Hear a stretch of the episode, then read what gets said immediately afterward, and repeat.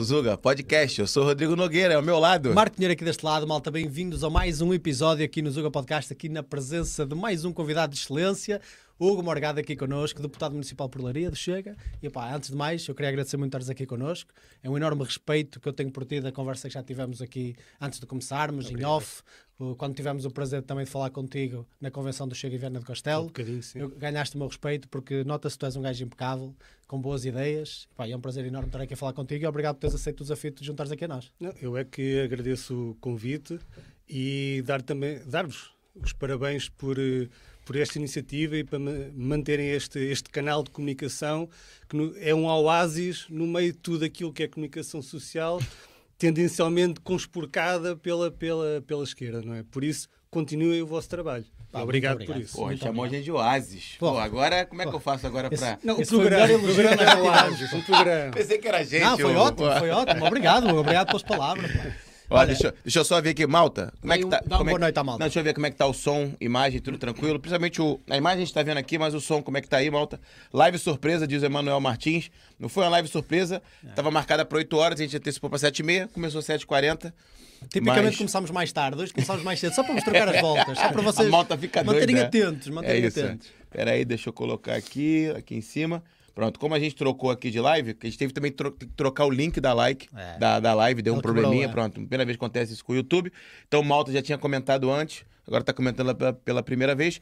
Carlos Pereira, nosso membro libertário, está ali com a fotinho da, abraço, da Cor, mandando um abraço aqui, um boa noite pra gente.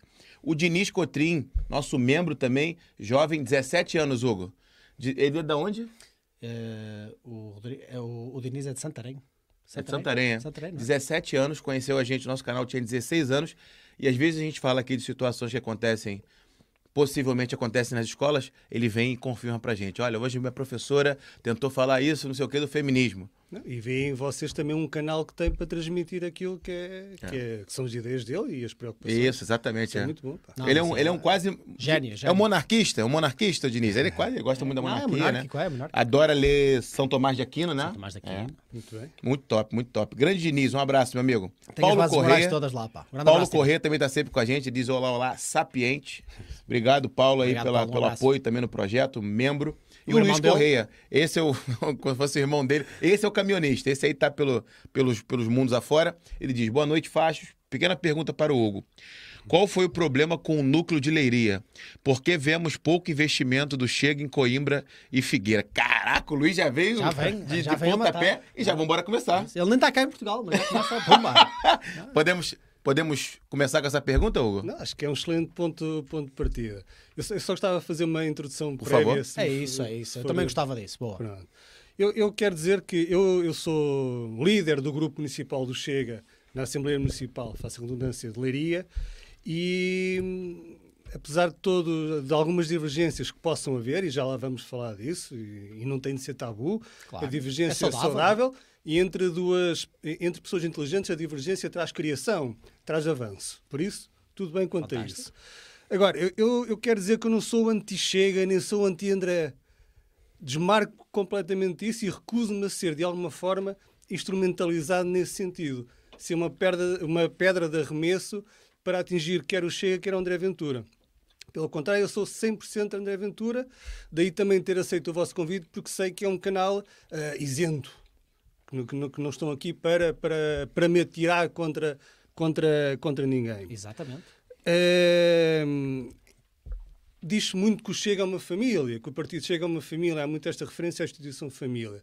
E, e nas famílias o desacordo é normal, as pessoas chateiam-se até, viram as costas, mas não deixam de ser da família. Pronto, e foi por isso é que eu digo que não há, não tem de haver, uh, não é o fim do mundo as pessoas estarem aqui ou ali de desacordo como é o caso, e já vamos falar, falar sobre, sobre isso. Mas repito, estou 100% contra a aventura. Eu até acho que o Chega.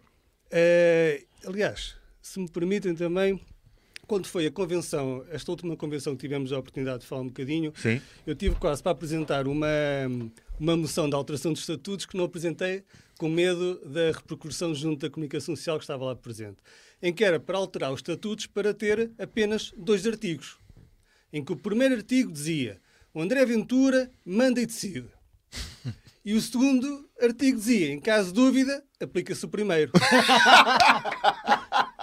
Porra, não é que se assina isso? Não é que eu assino? Não, não, porque isto facilitava Sim, a vida sim. a todos. Sim, sim. E eu votava nisto, eu subscrevia isto, mas de coração, sinceramente.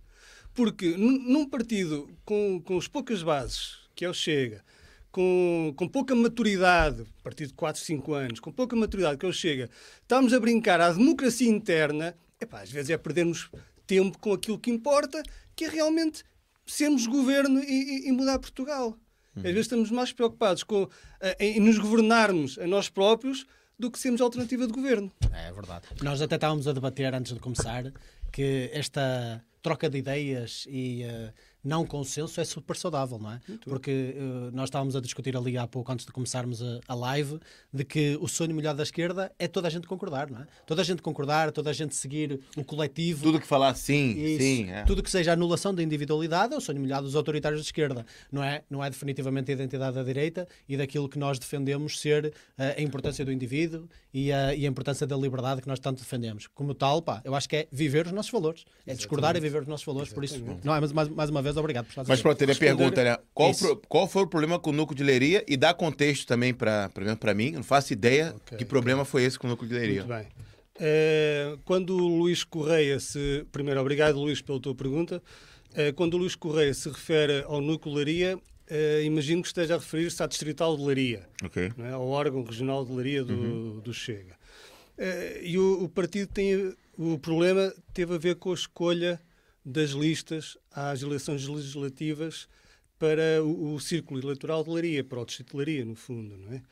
Em que eh, ficou como cabeça de lista, como número um, o professor Gabriel Mitar Ribeiro, indiscutível, dos melhores ativos que o Chega tem, um académico, um pensador, o ideólogo, se quisermos, É do, do partido. Leiria tem muita sorte em ter este número um, mas que a partir daí, a meu ver, eh, entraram na lista pessoas que o único mérito e a única competência que têm, e o Chega é um partido que deveria defender a meritocracia, não é? Claro. Eh, que a única competência que têm é serem parte desses órgãos regionais, desse órgão distrital, e autonomearam-se para número 2, número 3, número 4 e sucessivamente. E isto o que é que fez? Naturalmente provocou uma onda de revolta entre os mais militantes e, acima de tudo, se calhar até os simpatizantes que viam, viam no professor, viam em mim próprio e viam noutras pessoas capacidade para levar este projeto de direita, que é o Chega, no Distrito de Leiria, Sim. e que esse projeto morreu. Ou pelo menos ficou seriamente comprometido. E parte do problema do, do núcleo de Leiria tem a ver com as pessoas, regra geral, e na sua maioria, não reverem competências naquilo que são os números dois e por aí fora eh, na lista, na lista por Leiria. Estou a falar de competência política, não estou a dizer considerações sobre as pessoas. Que isto fique bem claro. Claro. Claro, claro. Porque eu, eu- eu já eu fiz um comunicado neste sentido e acabei a ser ofendido pessoalmente e profissionalmente. Eu não falo de pessoas, eu falo da competência para aquilo que se estão a propor, que é para a política, Das ideias. Claro, claro. das ideias, da competência, do perfil, da Sim. postura, de saber falar, etc. Não é? Isso é preciso. Isso é preciso. Porque senão temos lá a malta para levantar e para baixar o braço e somos mais uns. Exatamente. Exatamente. Mas é. se, se nós dizemos que somos diferentes, nós temos de fazer diferente. Perfeito. Perfeito. Não É isso. é. Senão não somos. Sim. Então foi isso que se passou em Leiria, não é? Sim, foi uma, foi uma, uma discordância mais ou menos global. eh, com... Como é que foi o teu caso em particular em Leiria? Tu foste convidado para te juntar à lista? Muito bem. Eu fui, eu fui convidado para, para me juntar à lista e recusei entrar na lista. Não saí da lista, recusei entrar. Por este motivo que eu estava a dizer, porque entendo que eh, as pessoas que constam da lista, à exceção do número 1, um, não são as pessoas indicadas para defender o de. Que é para isso que eles estão eleitos, não é para defender o, o, o André Ventura, nem é para defender o Chega. É para defender o de. O Chega é um veículo para defender a população, não é? Para defender, neste caso, o Leiria. Isso. Pronto. E essas pessoas, a meu ver, representam politicamente o pior que a política tem para oferecer. Sei que isto são palavras duras, mas são palavras verdadeiras, fundamentadas, sinceras e, repito, no âmbito meramente político. Sim. Achas Meramente que isso está a acontecer de forma tra- transversal nos, di- nos diversos círculos distritais e nas diversas listas? Ou Leiria é um caso isolado? Não, Leiria não é um caso isolado. Eu sei que há discordância, que há discordância uh, em vários outros distritos, mas só que a discordância é normal, concordo. Mas aqui não se trata apenas de discordância, trata-se apenas de uma uh, opção contraproducente àquilo que eram os interesses de Leiria e do partido. E quando tu diz que eles se autonomearam, como é que funciona essa questão das listas? Daquilo que eu, que eu tenho conhecimento, uh, o André Ventura nomeou o primeiro, professor, uh, professor Gabriel Mitar Ribeiro, uhum. pessoa com quem eu trabalhei durante estes anos todos, sempre ao lado dele. Fizemos um trabalho excepcional, sem ser que sou juiz em causa, em causa própria, mas fizemos um trabalho excepcional por Laria, Sim. amplamente reconhecido pela população. E a partir daí, o André Ventura colocou na disponibilidade da Distrital Laria nomear os restantes. O que é que eles fizeram? O número 2 é o presidente da Comissão de Política Distrital, o número, o número 3 é a secretária da, da Comissão de Política Distrital e por aí fora. Pronto. Isto não tem o mínimo que. O único critério que eu consigo equacionar aqui seja através do da lealdade cega. Esse admito. E essa competência, que também há de ser uma competência, não é? Essa competência eu reconheço, a da lealdade cega. Agora, competência, juízo crítico, capacidade, tenho muita pena, mas não. Mas não é, mas tenho certeza que não é isso que a população quer. A lealdade cega. Querem Vai. políticos que querem fazer por Leiria, que fizeram um trabalho bom por Leiria, e pelos vistos que você é, diz, teu trabalho, né? representante, exatamente. O, o Rui Melo está aqui nos comentários. É Rui Melo? Politicamente incorreto? É Rui Melo? Rui Melo, sim. É, é Rui Melo. Está aqui nos comentários também tá mandando um abraço aqui pra gente, já vou ler teu, teu comentário. Ele teve aqui e também questionou algumas situações, por exemplo, a de Aveiro, com pessoas ali é, condenadas, né, por, por agressão doméstica. É, na lista de, de, de Lisboa, não só ele, muita gente na internet também questionando a posição, por exemplo, do Gonçalo Souza, estando ali em 31 primeiro. É... Bruno Nunes. O Bruno Nunes também sai de Setúbal, né? Vai para sai de primeiro de Setúbal, vai para vai para Lisboa como sétimo. Assim, isso, isso seria o quê? Ou, ou, ou são dores de crescimento? É... Você acha que o André Ventura, além de nomear o primeiro, deveria ter uma outra forma de nomear? Essa nomeação poderia ser mais democrática? O povo ali, é, os militantes do local escolherem? Como é, como é que funcionaria melhor no, no teu, no, na tua visão? na minha visão, e retomando o raciocínio com o qual iniciei, seria o André escolher. Okay. André escolhia. E eu tenho a certeza que o André, porque conheço o André, eu digo André, André Ventura, uhum. é, é, iria escolher os melhores. Porque os melhores gostam de se rodear dos melhores. E o André Ventura é, é do melhor Sim. que há. Politicamente, eh, nos, nos, últimos tempos não houve uma política igual a ele. E isto não é uma crença cega, não estou a adorar a pessoa de André Ventura. Uh, isto são factos. A realidade, sim. Isto é a realidade, porque temos um, um político que pegou no projeto do nada, criou um partido e em menos de 5 anos, ou em 5 anos. A terceira é uma força. Se calhar já a segunda. De, tecnicamente empatado. é mesmo, né? é mesmo. Que vamos falar disso. Saberemos, vamos falar disso. É, é. E isto aqui é uma coisa inaudita, nunca antes feita. Por isso, a minha, a, a, a, minha lealdade baseia-se em factos, não numa crença.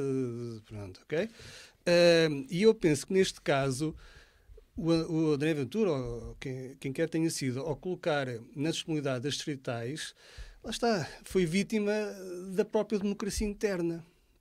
Porque as pessoas, por serem pessoas, querem sempre assumir o protagonismo. Não pensam se são capazes ou não, querem chegar lá. E ainda por cima, num, num partido tão recente, tão novo, em que quase todos estiveram na criação de uma forma ou de outra, como eu também tive, comecei em 2020, em Évora, na Convenção de Évora, pronto. Todos pensam que têm direito a chegar lá. Só porque estão desde o início. É direito, não é? Sim. Entendo, entendo, é, entendo. É. Não, o que dá legitimidade não é os não, anos não. que estamos no partido. É o trabalho que se faz nos anos em que estamos no partido. Isso é que tem de dar legitimidade. Okay? Agora, eu acredito que se tivesse sido o André por iniciativa e por vontade dele, teria feito escolhas diferentes em Leiria e em vários, em vários distritos. Deixa eu só aqui aproveitar para fazer um, um, highlight. Já vou na tua segunda pergunta, Luiz. Vou tirar aqui, mas já volto nela. Que é só para fazer um highlight da importância do trabalho de backstage. Porque se todo mundo que estiver trabalhando, que tiver mais tempo de, de partido, quiser estar tá à frente, quiser ser cabeça de lista, quiser estar tá ali nos primeiros da lista, você não vai ter trabalho por trás. E aqui já vou aproveitar para fazer um highlight para meu querido amigo Mauro, tem feito aí um trabalho incrível é um dos contatos que eu tenho que é mais simpático, é mais disponível, é sempre para frente, competente, extremamente competente no pouco que a gente teve, teve na convenção. Acho que eu podia falar teu nome aqui, né? Não tem problema não, né? É, sem... Pronto, grande Mauro, é, que faz questão de falar. Eu, eu sou do backstage, eu trabalho para que as coisas aconteçam. Se não tiver essas pessoas que fazem esse trabalho, a coisa não acontece. É, todo mundo quiser estar à frente, todo mundo quiser jogar, não tinha não tinha os reservas do, do futebol, não tinha o técnico, não tinha o olheiro para olhar se tem algum jogador bom no outro, no outro, Toda a gente é essencial, não é? Claro, pô, claro. Toda então, é, é para malta entender isso, mas eu acho que quando o assunto é política é um pouquinho mais difícil, porque eu acho que muitas pessoas já se juntam ao projeto já pensando no poder e como aquilo vai se vai se beneficiar, vai se auto-beneficiar. Então, Normal. Nós também falamos muito é. disso aqui. Isso é uma dinâmica é. muito é. própria da política, hum. onde por vezes aquilo que acontece é que os piores é que conseguem subir nos rankings. Sim, e sim, nós sim. acabamos por ter uma representação sempre dos piores, porque esses são as pessoas capazes é. de fazer o, o pior, pior, para lá chegar. E esse é o ponto mais crucial. Eu acho que também estamos de acordo aí uh, que, infelizmente, isso é um defeito, não do Chega, mas de todos os partidos e de todo o processo democrático. Acho que é um defeito, é um defeito da pessoa humana. É, Exatamente. É, é reconhecer os nossos defeitos como valência humana. Exatamente. Nós aqui até usamos muito essa experiência de que uh, a única forma de combater a corrupção, por exemplo, não é colocar as pessoas certas. É garantir que até as pessoas mais erradas possíveis não seriam capazes de a cometer porque não teriam poder e legitimidade para Exatamente. tal. E é assim que se combate efetivamente as coisas. E eu lembro-me de falar contigo na convenção, e foi aí que foi o trigger para eu dizer: opá, este gajo é espetacular. foi quando falamos sobre o ensino. Tu até me corrigiste, eu perguntei-te o que é que achavas sobre a educação em Portugal e tu disseste: não, não, o ensino. Uh, e foi, foi muito bom, foi muito Educação bem. dá em casa. Não, foi espetacular. É, foi esqueceu, não se esqueceu. Não, não esqueci não, nada, não, não, lembro das fixe, palavrinhas todas. É. E, e tu próprio falaste da descentralização, da, que, que é importante existir também no, nas próprias matérias que são dadas na, na, nas diferentes escolas e nessa independência que é, que é, necessária, que também cria um, um clima de competitividade. Pá, isso foi brutal e eu, eu percebi logo que estava a falar com uma pessoa sapiente, como nós dizemos aqui. Mas já vamos para o tema educação também, que a gente vai falar isso com ele, vai aprofundar, tempo, que eu sei que tu tempo. gostou. Deixa eu aqui pegar só a segunda pergunta, não sei se você está a par disso, consegue responder. Por que vemos pouco investimento do Chega em Coimbra e Figueira? Eu, eu só estou um pouco na dúvida de saber o que é que o Luís Correia quer dizer por pouco investimento se é pouca atenção, trabalho, é, pouco por trabalho. trabalho. Ora bem, nós temos tido uh, ao longo, eu falo pelo Distrito de Laria, tá bom. nós temos tido ao longo destes poucos anos uh, um, uma distrital muito preocupada uh, nela própria, virada pela própria, preocupada em sobreviver e em ser, em vez de se abrir à sociedade civil. E isso faz com que o Chega se feche sobre ele próprio. Uh, o professor Gabriel Militar Ribeiro comigo, temos feito um trabalho contrário, quase substituindo-nos à distrital, abrindo a partida às instituições, escolas, bombeiros, forças de segurança, associações de solidariedade, etc. Temos feito esse trabalho. Okay? E talvez seja, talvez seja relativamente a isso que o Luís Correia ah, refere em pouco investimento. De que depois quiser detalhar, Luís, fala aí pra gente também, que a gente Sim. coloca aqui. O Paulo Correia deseja a todos uma boa live. Abraço. Paul Sim também está sempre com a gente. Um abraço. O Hugo Douro também. O Hugo Douro aí também se tornou mesmo pela minha piada. De onde é que Não vou fazer. Ele, sei lá, ele, ele falou. abraço, algum abraço. lugar. Mas dá saudações libertárias pessoal. Miguel Quintas também dá aqui uma boa noite, uma grande live. Obrigado, Hugo, por tornar membro. Canal Dani TV Show. Tá lá no Canadá é, de Boas Energias e Viva Leiria. Oito anos que já não vou lá. Zugaflix, ele tá no Canadá. Não sei se se lembra de um, de um rapaz que viralizou no Canadá fazendo uma pergunta pro Marcelo Rebelo de Souza. Hum. Quando lá esteve, e disso. fez uma pergunta. É ele, é ele, é ele, é grande gajo, grande gajo. Tá, Aí. Tá, tá na hora de voltar a leiria. É, é, tá bom pra voltar, boa. És necessário, pá. É. é. Que o negócio no Canadá não tá muito é, fácil. Lá, a, gente teve, a, gente teve, com o Rafael Escapela lá. Trocaram uma ditadura por outra a também. Cena, a cena lá do, é, da ativismo LGBT lá não tá fácil. Quiseram fazer isso com Portugal. Não, é loucura. Há 50 anos atrás. Sabes que eles lá querem, querem controlar os, os, estes, estes meios. Os podcasts, é? e tudo. Eles criaram um sistema governamental. Trudeau, o Trudeau, uma, um ditadorzinho, é? Um órgão, um é. órgão de Estado, é onde podcasts que atinjam um determinado número têm que se registrar lá para poder trabalhar. E pior, uh, sem qualquer tipo de consentimento, tem acesso às pessoas que veem o teu podcast e a todos os dados. É, o que, é que eles querem? Série, censura? Eles querem fora censurar. Sim, sim. Vamos lá, live surpresa, o, o Emanuel brincou, já falei. O Pocinho diz está tudo ótimo com áudio. Deixa eu passar logo aqui para a pergunta, na verdade, para comentário do Pocinho que ele diz: diz ao Hugo para se apresentar, para conhecer melhor. Acho que era fixe também tu se apresentar, como é que você entrou na política, rapidamente, pode sim, ser resumidamente, para a malta quem também é te dar a conhecer quem é o Hugo, né? é isso também. Uma boa pessoa. quer, quer... É isso, podemos falar do teu avô se quiseres, é isso? Podemos fazer essa. Eu, eu não, vou falar da, eu não vou falar da minha avó, não é? nem, vou, nem vou falar de rendas. Nem... Ai, meu Deus do céu. Não, a questão, a questão estava aqui a ser trazida. Obrigado, Mauro, por, por me entalares. É, a questão do meu avô é que o meu avô foi, foi o primeiro presidente de junta de freguesia da, da freguesia da, da Boa Vista, onde eu cresci e onde, e onde eu resido. Por isso, talvez já, já, já é uma tradição por servir por servir. Uh, relativamente a mim, sou advogado, tenho 42 anos, entrei na política. Eu, antes de entrar na política, no Chega em 2020, já tinha sido presidente da Assembleia de Freguesia da Boa Vista durante o mandato de 4 anos, okay. como independente. Como independente. Uh, sempre tive ligação à dita direita, sempre tive uma aversão à esquerda, e aqui a palavra aversão é mesmo assim. Também mesmo temos, assim, tranquilo. É isso, partilhamos do mesmo sentimento. Sim. E em, em 2020 aceitei este desafio de vir para o Chega. Uh, logo em 2020 estive na Convenção de Évora, que foi a segunda convenção do, do, do Partido Chega, uhum. e a partir daí tenho estado ativamente no partido, tenho ido, ido a todas as convenções, e já não foram assim tão poucas, não é? Tem havido muitas convenções, conselhos nacionais também. E pronto, sou, sou líder do grupo municipal do, do Chega na Assembleia Municipal desde setembro de 2021. E, no fundo, é isto. Boa, muito, boa, é isso, é isso. Para a malta, malta saber. Fantástico. Pronto, politicamente, politicamente incorreto, diz aqui, ó, grande Hugo. Chega, Leis. Um abraço, Rui. Chega, Nosso abraço. amigo Rui Melo esteve com a gente também, muito top. Nejan também está sempre com a gente. Diz boa noite a todos. Viva Leiria. Viva Chega. Leiria. A Malta gosta mesmo de Leiria. A Malta comenta Leiria quando não tem ninguém Leiria. Agora que tem ele de Leiria. Houve. Eu, eu, eu, eu até, até, eu, até falava. eu gostava tanto de Leiria que eu achava que Fátima era em Leiria. É, falou que morou, morava em Leiria. A Malta dizia, corrigiu não, não, ele. É. Não, eu também já vivi em Leiria. Só que eu vivi para aí dois anos em Leiria, mas eu não me lembro, era muito pequeno. Depois vivi. Aí lembro-me mais, para aí até os meus 6, 7 anos, em Fátima. Só que eu sempre achei que Fátima era Leiria, porque fica mais perto de Leiria do que Santarém. É, exatamente. Então, pronto. A malta corrigiu ele aqui no chat, é? Não, Leiria, desculpa. Até, Não, vai, vai, vai, vai. Leiria é um distrito com um potencial enorme. Que, nomeadamente a nível industrial, tem um potencial muito grande que merecia ser mais explorado. Mas atenção. E, e sempre foi um distrito tendencialmente de direita. Mas só que o PSD, que era a direita no distrito, desistiu. Desistiu de ser direita no distrito. Por isso é que eu fico ainda com mais pena desta situação que se está a passar em Laria, porque, acima de tudo, é uma oportunidade perdida para resgatar e para tomar de assalto a direita no distrito e nunca mais alargar. Pois. Era agora. Porque o PSD está uh, esfarrapado. ok? E nós teríamos uma oportunidade para tomar de assalto Laria e nunca mais alargar. E Laria voltava a ser aquilo que é um distrito verdadeiramente de direita, com todo o potencial associado. É uma pena, pronto.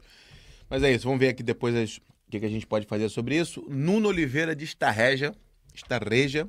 Boa noite a todos, boa noite, Nuno. Obrigado aí pela, pela audiência, sempre um abraço, com a gente. Nuno. Sempre aqui conosco, Paulo. Um grande abraço. Paula Mendes diz dar boa noite aí pra gente também. Eu acho que a Paula já comentou antes, não, tô, não se estou engano. Obrigado aí pelo teu comentário.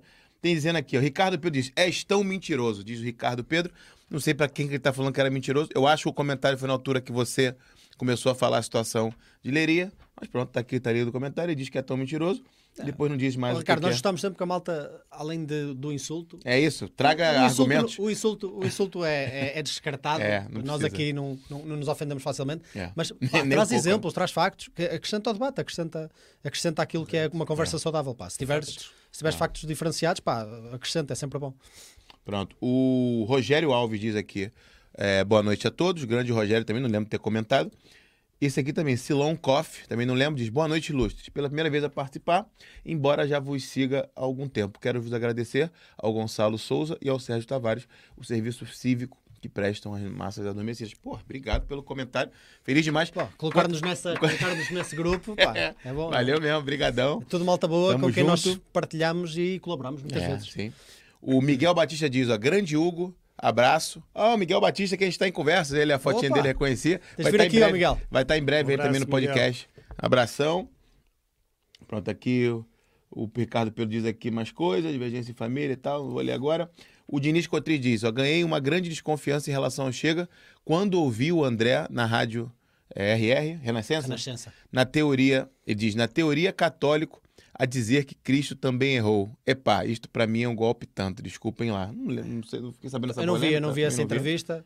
Uh, ele falou que Cristo errou, ele falou mesmo? Não sei, não sei, não vi a entrevista, é? não faço ideia. Mas uh, não me admira que o Diniz fique particularmente ferido com, com palavras desse género. Não sei, eu não vi a entrevista, não sei se. Mas eu, eu confio na capacidade do Diniz para julgar coisas dentro e fora de contexto. Portanto, nesse aspecto, obrigado pelo comentário, Diniz. Pronto, o MB também está sempre com a gente. Ele diz: ó, como se vê nestes despiques internos, o Chega é igual aos outros partidos. o Chega não é igual aos outros partidos. Desde logo porque tem André Ventura, que os outros partidos não têm. Boa. Pronto. Uh, agora, tem alguns problemas iguais aos dos outros partidos. Sim. Mas lá está, porque os partidos não são entidades etéreas, não é? é Os partidos claro. são feitos por pessoas. É, verdade. Portanto, todos padecem dos mesmos problemas. E o Chega tem problemas. Mas são problemas que têm de ser resolvidos para que se consiga chegar a algum lado. Não é por Chega ter problemas que é igual a todos os outros partidos. Senão nós também éramos todos iguais, todos nós temos os nossos é, problemas. Jantava, Correto? Se não tivesse problemas nenhums, é que era de admirar. Tipo, o PCP nunca tem problemas internos. o PCP. não tem problemas porque. Eu nunca viste lá alguém dizer, não, não, o, problema, o PCP tem uma fação, uma, fação, uma ala conservadora, como a iniciativa liberal, ou uma ala liberal, não, está ali alguma fação que não está de acordo. Não, eles concordam todos. O, PCP tem, mágico. O PCP tem, tem, tem um problema, é que já devia estar extinto há alguns anos. Pode ser que seja estas eleições. É. Pode ser que seja. Olha, mas deixa-me só dar continuidade só a este tópico um bocadinho para perceber contigo aquilo que é um argumento que, tenho, que temos ouvido mais, que é uh, se o Chega não é capaz de gerir estes conflitos internos e esta falta até de, se calhar, meritocracia interna, como tivemos aqui a referir, como é que será capaz de, de colocar uh, as boas práticas que promete fazer na gestão do país? Ou seja, vai haver essa transversalidade relativamente à fraca gestão interna para também fraca governação do país? O que é que tu tens a dizer sobre isso? Uh, não, uh, estou convencido que não, porque ao nível da governação do país temos a mão do André Ventura. É a mão do líder. Enquanto que os problemas, precisamente os problemas de onde vêm, vêm de onde o André Ventura não chega, porque não pode chegar a todo lado. Okay. E é aí que começam os problemas. Porque quando o André Ventura chega, a partida não, não, não há problemas, ou os problemas resolvem-se. Agora, quando faz da mão dele e, e fica um, ao livre-arbítrio da, da, democracia interna, seja lá isso o que for, Sim. os problemas começam a aparecer porque todos querem chegar lá. Não interessa a que custo, não interessa se são capazes, querem chegar lá. E aí é que é os problemas. Por isso, respondendo à tua pergunta, Marco, eu acho que não. Acho que é errado associar uma coisa à outra. Tu, tu, tu já Nota-se que tu colocas muita, uh, muito respeito e muita confiança na figura do André, não é? Uh, tu achas que o Chega sem o André não, não, existiria? É um partido mesmo que depende da figura de André Ventura uh, e não está a conseguir criar uma base ideológica de ideias concretas que podem sobreviver para além da figura do André? Sim. Atualmente, o Chega é realmente um partido que se esgota no André Ventura. Tem pessoas capazes, tem pessoas certamente. capazes. Isso, isso Estamos aqui com uma delas. isso, é, isso, as pessoas é que vão desajuizar isso. Uhum. Agora, é, é, é, um partido que ainda depende muito do André Ventura de eu estar sempre a repetir o nome André Ventura. Isto não é bajulação nenhuma. Não, isso é verdade, isto, são, é isto são factos. Não, claro. Okay? E, e, que ninguém se engane quanto a isso. Agora, uh, pouco a pouco, à medida que, que vai crescendo, o partido vai se filtrando ele próprio. Estes problemas, eu falo sempre de Leiria, que é a minha realidade, que eu conheço, não gosto de falar da realidade que claro, perfeito. Estes problemas de Leiria, com o tempo, vão se resolvendo. Este problema que há agora, daqui a quatro anos, não vai voltar a haver. Os problemas vão se resolvendo por eles próprios. Agora demora tempo, porque também são, são cinco anos de partido, não são 50. Sim. Pronto. Mas eu penso que isto, pouco a pouco, o partido vai crescendo e vai sendo. Uh, não, não gosto de dizer mais do que o André Ventura, mas que vai tendo uma capacidade para sobreviver uh, sem o André Ventura. É, quando tu diz que é, os problemas vão se resolver, eu acho que a tua maior crítica, o teu maior pesar era que a oportunidade vocês podem perder agora, né? Nessas Sim. eleições de agora, né? Porque é, pronto, daqui a pouco se resolve, mas pô, são quatro, cinco anos que Leiria vai perder. Depois, se calhar, tiver mais alguns erros, mais quatro, cinco anos, isso vai perdendo tempo. Quem já está na mão, pronto, do, do, da esquerda, pelo menos a maioria né, do país, há muito tempo. Então, às vezes o pesar, eu, eu sinto, a gente sente pesar aqui das pessoas que falam, porra, por que, que o Chega foi falar da reforma das pensões? Dos, das pensões? Porra, a gente falando que pô, é um problema, uma pirâmide social, todo dos, mundo aqui. Dos lucros excessivos. Dos lucros excessivos, taxar as gasolineiras. Pra, ah, mas não é bem assim. Mas, porra, pra que, que foi falar isso? O negócio tava tão, indo tão bem. Às vezes é com muito pesar que as pessoas. Eu já agora não sei quem eu voto, só por conta disso. Você vai ver o uhum. todo, e eu falo com as pessoas, eu falo aqui por mim, não falo pelo Marco. Eu ver o todo, para mim não tem dúvida em quem votar. Para mim é chega. Não tem dúvida. Tem ali um, um erro ou outro, uma coisa ou outra. Agora, é, é, é, é próximo de eleição ali. Pronto, é, são medidas aparentemente eleitoreiras. E a gente fica naquela dúvida. Então é sempre esse pesar. Porra, por que, que não resolveu essa, essa questão das, das autarquias, dos, dos, distritos, dos distritos antes, por exemplo? Sabia que ia haver gente que ia se auto-nomear. Porra, aí vai perder, por exemplo, um, um, Hugo, que tá, porra, supostamente ali o que você diz, tá fazendo um trabalho incrível com. Eu acredito em você, mas pronto, queria lá ver mesmo o trabalho para confirmar isso. Vai perder uma pessoa extremamente capaz, porque, porra, tem lá uma galera, sei lá, o presidente, não sei se é capaz, a secretária, sei...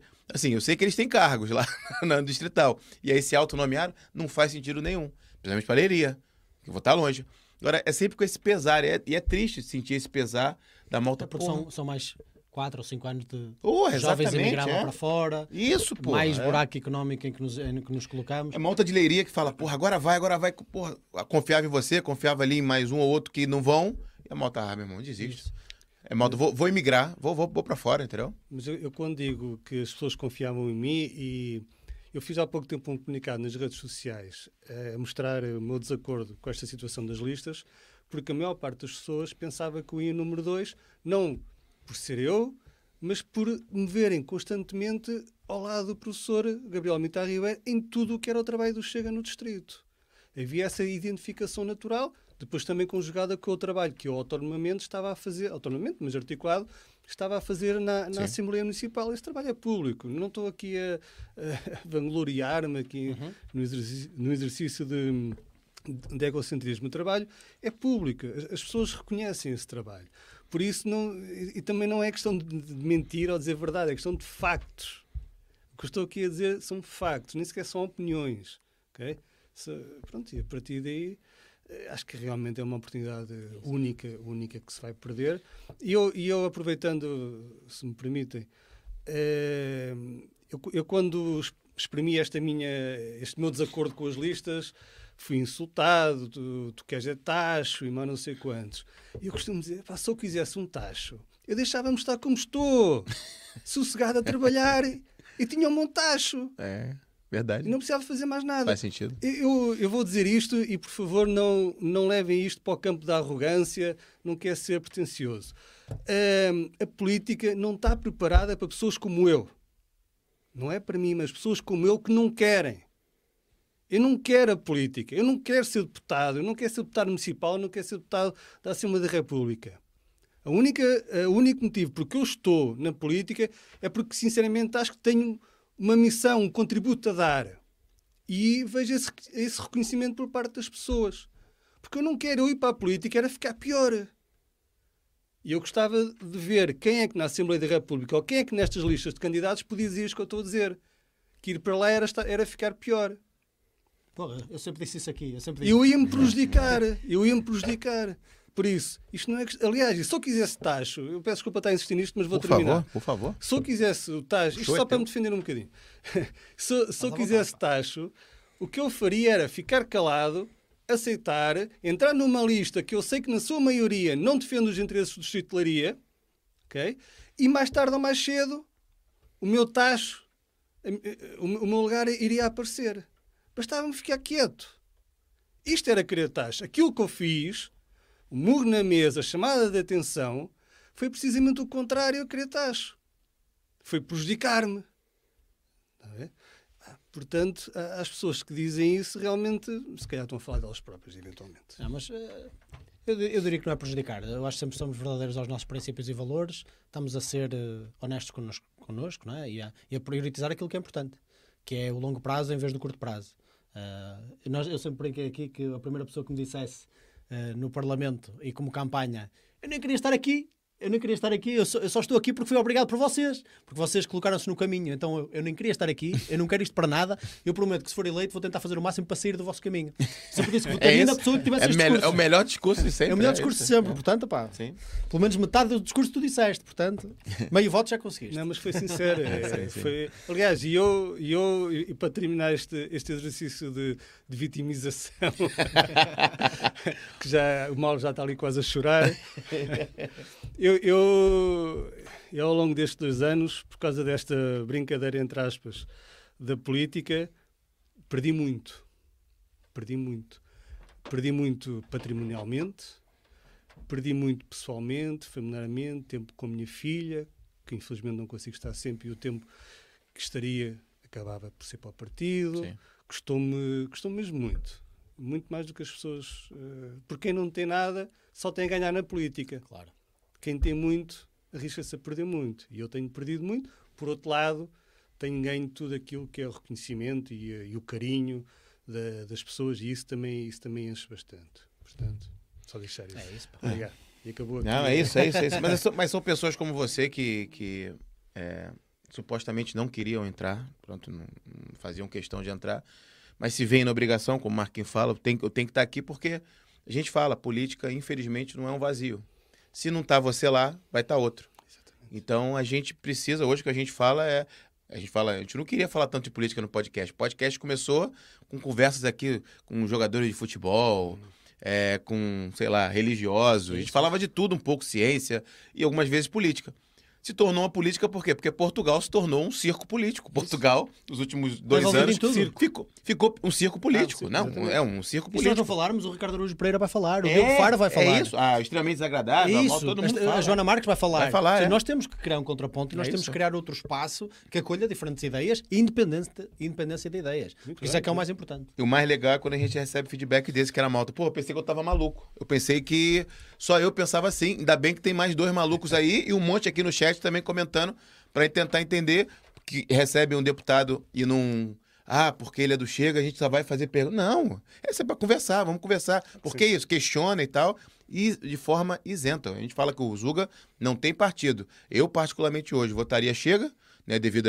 a, a toda a condição. Mas para mim não é o não é o André Ventura, por exemplo, não é o ideal. O partido Chega não é o partido ideal no momento. Mas hoje votaria Che. Agora, o Zuga é totalmente a partidária. Recebe aqui gente do Bloco de Esquerda, do PCP. Sim, sim. Em breve não existe do, um partido PS. ideal porque idealmente não existia partido. É, exatamente. Realmente não teria partido. Exatamente. É isso, é. com isso. Pronto, deixa aqui rapidinho então. Pá, pá, pá. Ministro dos memes, ele diz, ó, boa noite, abraço a todos, viva a Leiria. Ele tem aqui, ele tem aqui um comentário, acho que especial pro... Tá, tá, tá, cadê, cadê, cadê que eu já vi? Já passaste por ela, já passaste já? por ela outra vez, sim. Nosso líder, peraí. Pronto, ele diz aqui, ó, nosso líder, eu acho que é para você, viu, o, o, Hugo? E ele fala aqui, ele falou do Mauro, pô, cadê? Já. Não, ele falou do Mauro, ele falou do Mauro aqui. Perdemos, não faz mal. Daqui a pouco acho, daqui a pouco acho, pronto. Ele depois volta. Um, Fernando Barros diz, ó, esta história foi repetida em todas as distritais.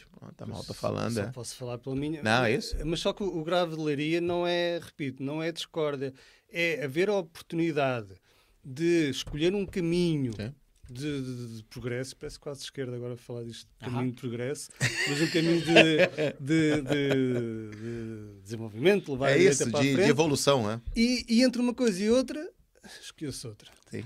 Entendi, não é entendi. o facto de haver discórdia, porque a discórdia não é. É, não, é até boa, é boa, é boa. Claro, nunca claro ninguém vai concordar com nada. Pronto, e temos aqui, ó, Joana Pinto diz, ó, um beijinho meu ao excelen excelentíssimo deputado e ela diz depois a vocês também. Primeiro ele, depois a gente recebeu também um beijinho. Obrigado, Joana. Malta que tá chegando aí pelo Hugo, pelo Mauro, pela Malta de Leiria aí. Se inscreva no canal e dê essa força a gente. A gente só pede que deixe o like para que mais Malta veja. 115 pessoas assistindo com a gente. Deixem o vosso like. Prometemos deixar-vos desconfortáveis. Porque pensar cria desconforto. é, exatamente, desconforto. exatamente. É. No outro dia, até o Fábio, o Fábio, nosso grande membro, o Fábio, se estiveres a ver, um grande foi. abraço para ti. Aí para trás dos montes, ele dizia que, malta, vocês deixam mais confusos. Eu nem sei quem quem votar agora. E o Fábio, isso é bom. Isso é bom. É, porque quer é dizer, se tu estás a ficar mais confuso, quer dizer que estás a ficar com mais uh, consistência e profundidade de pensamento. E uh, a esquerda é que prioritiza as certezas. Eles têm a certeza de tudo. Eles sabem tudo por nós, tudo. Qual é o melhor sistema económico, qual é a melhor forma de gastar o teu dinheiro. Eles sabem como gastar o teu Nada dinheiro. funciona. Melhor do que tu. É, nada funciona, Nada mas- funciona, mas eles sabem tudo, eles sabem tudo. A direita não, a direita eu acho que se caracteriza mesmo pela falta de certezas e por isso é que dá prioridade à independência do indivíduo.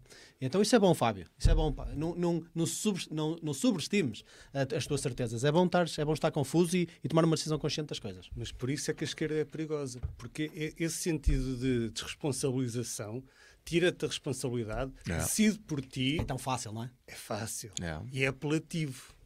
É, Erradamente, isso, mas é. é apelativo e as pessoas deixam-se levar. Ele sabe. Escolhe por mim, mete-me aqui, faz-me ali. Agora, a autorresponsabilidade é uma coisa que mete medo, assusta. Exatamente. é? E o, o Chega é um partido que defende a autorresponsabilidade do indivíduo. É isso.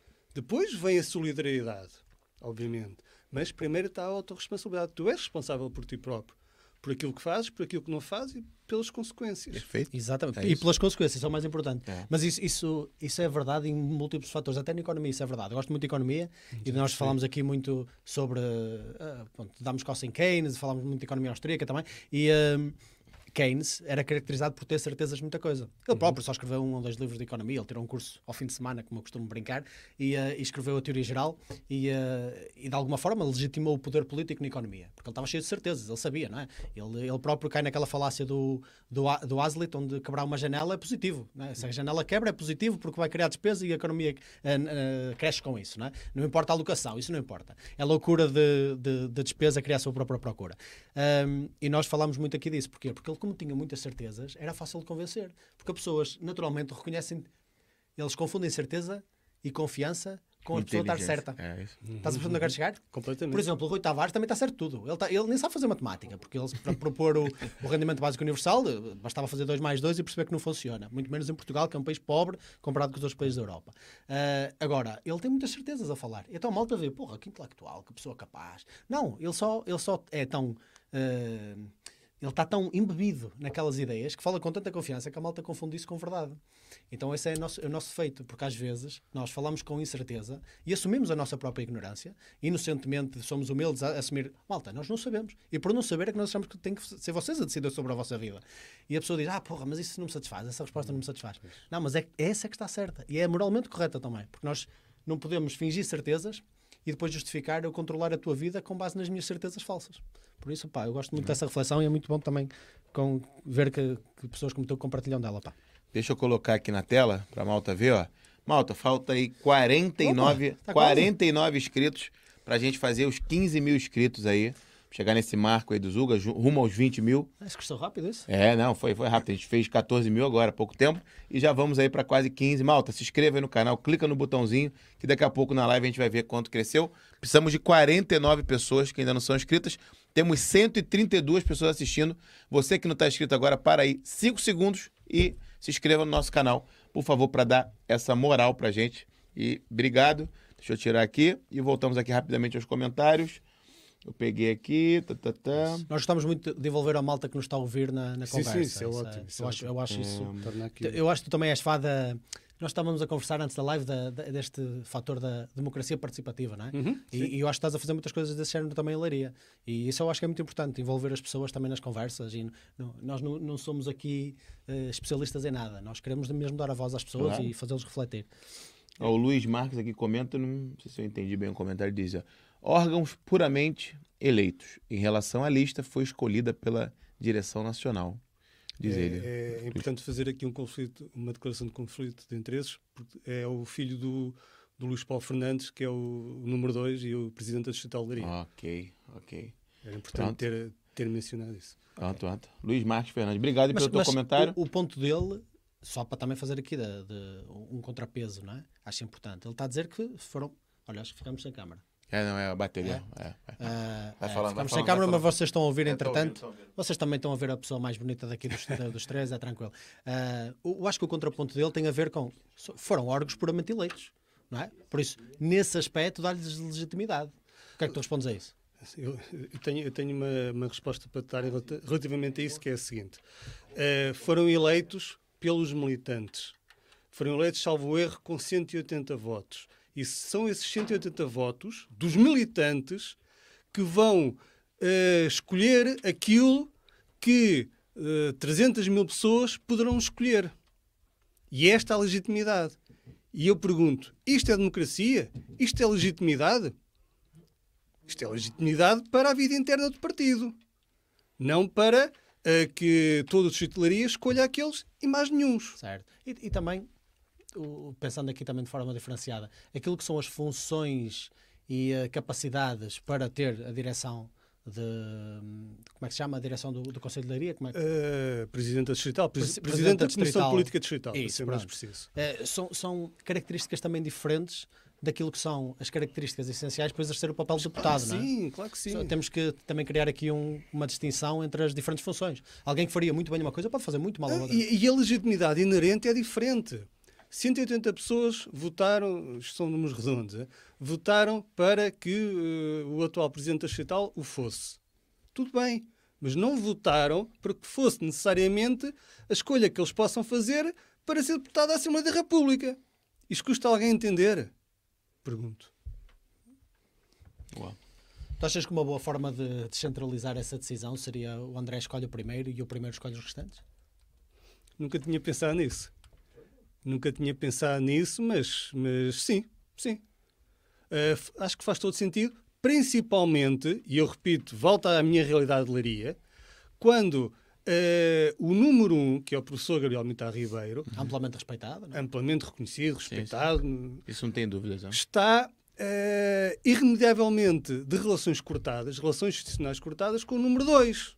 Hum, porra, isso é... Porra, e com o número 3. E com o número 4. e com o número 5. Caramba. Não, isso é esquisito, isso é esquisito. E agora expliquem-me. É. Então, eles vão ter que separar e isto, mais uma vez, para o Parlamento. Não, isto, daquela ponta. E isto são factos. Se vocês fizerem uma pesquisa rápida no Facebook, conseguem ver o Presidente da Distrital a atacar publicamente não agora, obviamente, mas em momentos anteriores, atacar publicamente o, o, o então deputado Gabriel Mitar Ribeiro. Esta é a realidade. Que Isto são os factos. Mas era, era, por motivos legítimos? Era uma discordância concreta ou era ataque não, pessoal? Por motivos mas... de poder de querer aquele lugar, de querer lugar que não teve. Uma coisa que já anda atrás há muito tempo. Okay? Alright. Beleza, pronto. aqui a gente aqui. coloca os comentários. Pô, tiraste o... zoom à câmera, não foi? Não faz mal. Tá é, bom, vou tá botar, vou tá botar, não, não, mas eu não consegui ver, tá, tá. Vou botar já. Eu vou pegar aqui. Uh... Yuri Prazeres também. Obrigado aí pelo, pelo comentário. O Yuri também já tem comentado um tempo aí. Acho que também comentou no, no Instagram, obrigado Yuri. Ele diz: Boa noite. O que aconteceu ao Chega? Por que, é que resolveu prometer tudo a todos com medidas populares e estatistas? Onde foi a sua veia econômica liberal? Parece um partido com falta de identidade. Boa pergunta para a gente fazer para o Hugo. O que, que, tu acha disso, Hugo? Por isso é que nós não fazemos agenda, porque as pessoas têm as melhores perguntas, estás a ver? É. Vocês metem os espectadores a trabalhem para vocês. É, no fundo, foi isso que quiseste dizer. E, e são é? muito melhores que a gente. Nós fazemos é? outsourcing aí. Ótima agenda, é pergunta, Yuri. Obrigado. O que, que tu acha? Uh, podes pôr outra claro, vez claro, a questão, claro, desculpa. É isso. Aqui, Pode, no, no, fundo, ele, ele está a falar das questões económicas. Sim, é? claro que sim. Estávamos a, refer, a referenciar um bocado das pensões, dos sim. lucros excessivos, do facto de, de, querer criar um regime especial de apoio aos jovens para adquirir a primeira casa, o que na prática até é contraproducente, porque vai aumentar a demanda e aumentar os preços. Eu, é? eu, eu acho que, que essas políticas, não estas políticas que agora, que agora apareceram, que, que o Chega tem propagado, não é a identidade do Chega. É porventura uma máscara que o Chega colocou, dada a, a proximidade que está do poder. Porque enquanto está longe do poder, é mais fácil nós mantermos a nossa identidade própria. Quando começamos a ficar mais próximos do poder, podemos resvalar, ainda que inconscientemente, para algum tipo de querer uh, agradar a todos para, para aquele bocadinho que falta, para chegar lá. Eu acho que foi isso que aconteceu, porque o Chega, eu acredito sinceramente, continua a ter a mesma identidade. Continua a ser o mesmo partido, merecedor da confiança do, dos portugueses. Mas, como eu disse, tem os mesmos defeitos que os outros. E, estando tão perto de chegar lá, coloca esta máscara destas medidas mais ou menos avulso, que algumas até podem ser consideradas perto de socialistas. Não, Sim. completamente socialistas. É, sim para, para chegar ao maior número de pessoas e para conseguir dar aquele último passo. Eu acho que foi este o problema, acabou por ser vítima do sucesso dele próprio. É. Nós aqui dizemos muito isto, e às vezes isto é mal, mal, interpretado como um ataque pessoal, mas de nada tem como ataque pessoal, que é o facto de que o problema de Portugal não é o Partido Socialista, o problema de Portugal são os portugueses. Certo. Porque a qualidade do voto é tipicamente proporcional à qualidade do votante. E isto não é um ataque, é um simples reconhecimento daquilo que é a fraca literacia política em Portugal, a fraca literacia financeira que também impede as pessoas de ser capazes de avaliar o que está a ser dito. E então vão pelo que soa bem, vão pelo carisma, vão pela confiança, que estávamos a referir há bocado. Um, e entristece-me nesse ponto, que é Uh, Parece-me que chega a estar aproveitado a ignorância das pessoas nesses campos, porque claramente um partido não pode de forma uh, alheia, como tipo. Porra, até, vocês viram aquele vídeo do, do PCP, do líder do PCP, uh, eh, o, o, Raimundo, como é que ele se chama? Raimundo Nonato? pronto, o líder do PCP dizer assim: e como é que o Paulo Raimundo, ele, como é que se aumenta salários em Portugal? Aumentando salários. Ele assim, porra, porra, é simples. É simples, pô. Ele virou meme, virou meme é. autêntico. Não é? Mas pronto, o próprio PCP já é um meme por si, não é? Basta, basta olhar para a imagem deles e para toda a polémica do Remarx e etc. Mas uh, parece que estamos-nos a aproveitar dessa ignorância popular. Em vez de cultivar a sapiência popular relativamente a melhorar a qualidade do voto nem que não seja nestes quatro anos, mas trabalhar a longo prazo, porque nós temos que pensar a longo prazo, ao contrário da esquerda, não é? Uh, se bem que eles, eles, pensam bastante a longo prazo noutros quesitos, também podemos entrar depois aí. Mas essa parte entristece-me um bocadinho, sabes? Porque parece que estamos a aproveitar-nos da ignorância em vez de trabalhar em realmente cultivar uh, mais mudança cultural nos portugueses, para impedir que daqui a quatro anos um partido de esquerda qualquer prometa mais que chega e simplesmente volta ao poder por causa disso. E as pessoas nunca chegam a aprender realmente o que é que está por trás das propostas e o que é que as torna boas ou más. Se nós, se nós quisermos ser uh, esperançosos, podemos ter uma perspectiva otimista, que é uh, o Chega estar a adotar esta máscara para chegar lá uhum. e uma vez lá conseguir então uh, adotar as medidas próprias da, da sua identidade. Mas primeiro tem de chegar lá. E para chegar lá, vale tudo, entre aspas. Mas acabamos por revelar um bocadinho na, nestas medidas que, que, que não me agradam também. Que não me agradam. Tu achas que eles estão a ser maquiavélicos nesta, nesta estratégia do género? Mesmo não acreditando, bora fazer, porque nós sabemos como é que o poder funciona e vamos de lá chegar. Achas que é essa a perspectiva? Em parte, sim. Agora, tem, tens de explicar a questão do, do Maquiavelli, que não tem nada a ver com forças negras. Isso, nada... isso, isso. Eu estou a referir ao príncipe, no é? sentido, é? Exatamente, no sentido estratégico. Isso, é isso, que estavas a dizer, porque senão as pessoas eh, interpretam da, da maneira mais, mais negra. Não, mas ó, aqui a nossa malta é muito informada, pá. Eles sabem perfeitamente quando eu digo Maquiavelli, eles sabem como te referir então... às estratégias de Maquiavelli no príncipe. Sim, sim, exatamente. Lá para exatamente, o de Viena, é? interessantíssimo. Para o de Veneza, Veneza. O Edmur Barros diz, ó, está sempre com a gente também. Boa noite, compatriotas. Discurso muito lúcido. O do Hugo Acho que ele dizia agora, eu peguei aqui os últimos comentários do, Obrigado, último, do último que você diz. Luiz Barbosa diz: honestidade é importante, muito obrigado. Era isso que tinha pensado, com o discurso você tinha dito das medidas do tututu. Aí o João Descalço, também nosso membro, também teve aqui a gente aqui na live e diz: ó, vá, social-democratas, para não parecer tão mal. Malta, não podem perder a conversa que tivemos com o João incrível, Descalço. Foi incrível, incrível. Fora de série. Foi Se filiou agora recentemente ao Chega também, é. grande João Descalço. Fora de série. E o Luiz Alfaia, acho que agradece a você, Hugo, pela honestidade. Luiz. É muito fixe Deixa-me deixa aqui só em direto dizer, Luís, desculpa, pá, eu sei que ainda não publiquei o teu artigo no Soberano. Tem sido loucura. Vamos colocar, vamos colocar aqui rapidamente aqui, ó. Viemos do trabalho para aqui, pá, desculpa lá, aqui mas eu é vou tudo, publicar o teu artigo. É tudo no improviso, Hugo. A gente vai aqui, vai colocar o, o novo portal de notícias aí, a gente tinha que dar mais atenção a isso. Que é o. Peraí, deixa eu botar aqui, compartilhar esta guia. Malta ainda não está vendo, que é o portugalsoberano.com. Ele está aí, ó, é, desde novembro, dezembro do é, ano passado. A gente meses. não conseguiu da vazão que a gente queria para o número de artigos, é. mas o Luiz Alfaia veio e está conseguindo ajudar a gente, está fazendo aí ó, vários artigos interessantíssimos, a desinformação de Rui Tavares. Pronto, aqui, ó. Libertário é igual a bom senso, também do, do nosso querido Luiz Alfaia. Obrigado aí por compartilhar e também por é, contribuir para o projeto. Se você quiser contribuir para o projeto, entre em contato com a gente também, que a gente consegue fazer também, entre em contato aqui pelas redes. Grande portal aqui, Portugal Soberano. Ainda tá, começou devagarzinho, a gente isso, também está vendo, a gente não tem tempo nem para o Zuga, coitado, quanto mais Portugal Soberano. É um projeto que faz parte o nosso querido Alexandre Souza, Gonçalo Souza, o ministro dos memes e, e o nosso querido Senna está com a gente também nesse projeto. E agora, quem mais mal muitos quiser, outros. Exatamente. Muitos outros quiserem contribuir. Obrigado por vocês aí que fazem parte do projeto. Obrigado, Luiz Alfaia, também pelo, pela audiência e sempre Siga no Instagram, apoio. é sobrano.pt no Instagram. É isso. Pão, pão, pão. Vida popular é tudo palito, isso é só política, diz o Paul Sim. O... Deixa eu pegar aqui o comentário no. Cadê o comentário do 10, João 10 Central? Ah, vai estar com a gente vi, amanhã. Também vi. É. Ele, ele, no fundo, é, se não encontrares, ele, é muito comentário. É. Ele mandou um olá e disse até amanhã. Nós amanhã vamos estar aqui a falar com o canal 10 Centrado, vamos falar sobre armas. Ah. Amanhã, Aí, pode é, dizer. Amanhã aliviamos um bocadinho a política, é verdade? Que a gente vai falar sobre o quê? Amanhã, Marquinhos? Amanhã vamos falar sobre armas. Sobre... Armas, tiros, caça Isso. esportiva. Foi uma coisa que ele também, ele, ele, há pouco tempo lançou um vídeo no canal dele. Uh, informar também vai, vai aqui estar, é pedir também apoio aos seus ouvintes. Verdade. E, uh, e foi interessante porque ele disse uma coisa que é muito verdade. Eu queria também, se calhar, perceber a tua perspectiva, já que vamos ter aqui amanhã, que é, eh, ele disse que nenhum partido tem a coragem de afirmar o, mudanças na legislação relativamente à posse de arma e ao direito à posse de arma, etc. Eh, seja para efeitos de coleção, eh, seja para efeitos de tiro desportivo, etc. qual é a tua opinião pessoal sobre isso? Sem, ou do partido, não sei. Não sei se alguma vez vocês tiveram discussões internas sobre isso. Sinceramente, do partido desconheço não posso falar pelo partido. Por mim, também não é algo que eu tenha feito uma reflexão muito aprofundada. Agora, eu acho que se tem de fazer também um estudo, porque não, não podemos comparar situações diferentes. Situações dos Estados Unidos e situação de Portugal. São dois, ah. um bocado como as drogas. São dois países diferentes, Sim. duas sociedades diferentes, duas realidades diferentes. E temos de ter isso em consideração. Liberalizar o, o, o porte e uso de arma, causa, a mim causa algumas reservas.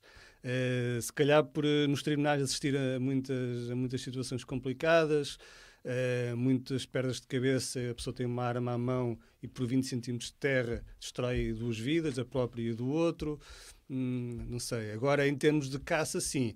Por exemplo, a caça, eu sei que está a ser um bocadinho condicionada quase até à beira da extinção, por causa de pressões que têm a ver com, com, com, com os pães e com essas coisas do, do, da, da, defesa dos animais, quando não sim, sabem sim, o que é que é a caça. Sim. Eu acho que às vezes as pessoas também têm uma aversão natural porque não estão habituadas. É, é contra a cultura relativamente àquilo que é a nossa realidade em Portugal. Sim, é? acredito que sim. Uh, mas eu, eu, gosto de fazer a pergunta de porquê é que a nossa cultura é diferente. Uh, não seria, uh, não, ser, não, não, teria coisas positivas também sendo mais igual àquilo que é a cultura da arma dos Estados Unidos? E há uma passagem do Vivek, que se candidatou há pouco tempo às presidenciais, ou melhor, à, à liderança para ser representante para as presidenciais pelo Partido Republicano, em que ele tem uma passagem espetacular, em que ele traz um papel para. Ele está, acho que está numa conferência de armas, em que ele diz assim: Malta, vou-vos ler aqui uma passagem da nossa Constituição. E ele começa: A Constituição garante a total e, e, uh, e indiscutível e irrestrita liberdade de pensamento, liberdade política, religiosa, etc, etc, etc. E ele: Estão a ver? Sou bem, não sou? Pois, isto é a Constituição do Irão. É, é. E ele, ah, agora, lá escrito. Agora vou ler o artigo 5. Ah, a Constituição garante X, Y e Z. Pois, isto é a Constituição da China. Qual é a, diferença entre a nossa e a deles? É que a nossa tem a segunda emenda, que garante dentes para proteger as outras. Eu, eu gostei bastante disso, acho que é uma analogia muito sim, boa. Mas isto está toda uma conversa que vamos ter amanhã. É, é verdade. Portanto, não percam. Amanhã, deixa eu pegar aqui agora que eu peguei aqui uns comentários. A malta aqui, o canal do Dani TV Show diz: ó, Leiria, o centro do planeta. Ah, caramba. É... Eu achava que era Ponte Lima. São, são muitas saudades. É. São muitas saudades. O Nejan diz: Eu comentei Leiria desta vez porque resido no distrito. Muita malta reside em Leiria, muita gente fala. Nosso querido membro João Guia está com a gente também. Obrigado, João. Uma boa noite para você também. O Hugo Douro, a gente sempre esquece dele, fogaceiro no Luxemburgo, por ele tá em Luxemburgo. Ah, ele Luxemburgo, é isso, é isso, eu não lembrava, é isso. Obrigado, Também esquecemos, obrigado, Hugo. O Miguel Braga diz, ó, boas desde Espanha, Obrigado, Miguel. Obrigado mesmo. Muito Também tá ativo tá sempre, no nosso, no tá nosso sempre com a gente. Canal no, do, do, WhatsApp. No canal do WhatsApp. E a Ana Pessoa diz, ó, desde que o Hugo representa o Chega Leiria, já fez muito trabalho e é reconhecida em Leiria. Chega é a mudança necessária, diz ela. A Ana Pessoa. Um quiser mandar um beijinho para ela, agora um tá a câmera. para Ana. Pronto, é isso. E o pronto, o Rafael Silva dá uma boa noite os amigos Marco, Rodrigo e Hugo.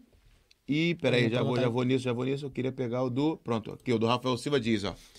Hugo, sou militante por Leiria, tenho 16 anos e não me arrependo de entrar no Chega. Muita gente odeia-me por gostar e entrar no Chega, mas não vou desistir. Chega sempre.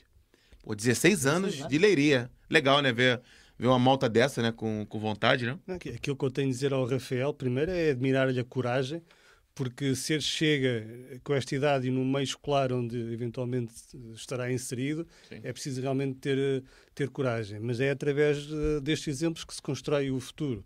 E o futuro não se constrói daqui a uns anos, constrói-se agora. É constrói-se com esta rapaziada do, dos 16 anos, nomeadamente com o Rafael Silva. E aquilo que ele precisar, pá, ele contacte-me, eu estou 100% disponível para falar com ele, para o ajudar, para trabalhar com ele, para... Hum, receber os contributos que ele tenha a dar. Aliás, faço-me questão disso. Ele, ele que me contacte pelas redes Fixe. sociais e começamos a trabalhar porque em Leiria há, há muito para fazer e, e, e precisamos da, da juventude. Precisamos da juventude. Eu acho que essa é, é, é a maior eh, se há coisa que eu reconheço no Chega é essa capacidade de atrair os jovens, que até, até então apenas a esquerda sabia fazer com muita perícia, né? aproveitando-se da ingenuidade deles, e vocês estão a fazer muito bem. Essa parte eu admiro bastante. Eu, eu, eu, eu devo acrescentar ao, ao, Rafael e a outros de, destas idades que Chega para jovens até aos 25, até aos 23 anos, não pagam cotas. Podem ser militantes e estão isentos do pagamento de cotas. Portanto, é uma forma de darem força ao partido sem terem os encargos com isso. Boa, fantástico, Boa. Pá, excelente. Pronto, agora sim, pergunta do Fernando Barros aí, ó. Pergunta ao convidado: não acha que o discurso populista esteve na origem dos problemas que tem agora nas bases? Ou seja, só atraiu fracos elementos? Obrigado. Acho que agradecemos, Fernando. Obrigado pela pergunta. Fernando, eu percebo perfeitamente a pergunta que é super inteligente e acutilante. Uh, e faz, faz algum sentido. Eu, eu passo a explicar. O, o, Chega, quando, quando surgiu há não, há não muito tempo, teve de ter necessariamente um tipo de discurso para se afirmar, que é também necessariamente o tipo de discurso que tem agora presta a ser a opção de governo. E o Chega evoluiu, o partido, o partido evoluiu. E nós temos de saber que ou as pessoas evoluíram com o partido as pessoas não servem. Isto pode, isto pode parecer um bocado duro lá para casa. Não, bom ponto. Mas eu não tenho problemas nenhums em dizer, e chamem-me o que quiserem, que nem todas as pessoas que tiveram uh, desde o início, desde o início do Chega, as pessoas gostam de me dizer, estou aqui desde o início, não é difícil, Chega tem 5 anos. Por isso não é difícil estar aqui desde o início. Mas as pessoas gostam muito de dizer isso à boca cheia, estou aqui desde o início. Isso não quer dizer rigorosamente nada.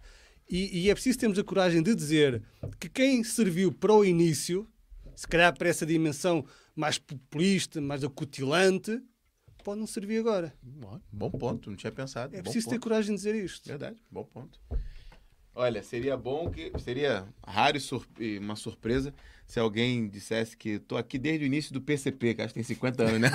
aí, aí era se admirar, né? Pô, esse aí. Eu acho que eles todos parecem que estão lá desde o início. Porra, eu ia fazer essa piada numa hora. Roubaste, é isso? É isso? É isso? Ai, meu Deus do céu, vambora. Uh, vai dizer aqui, ó, a avó da mortalha. Diz aí, ó.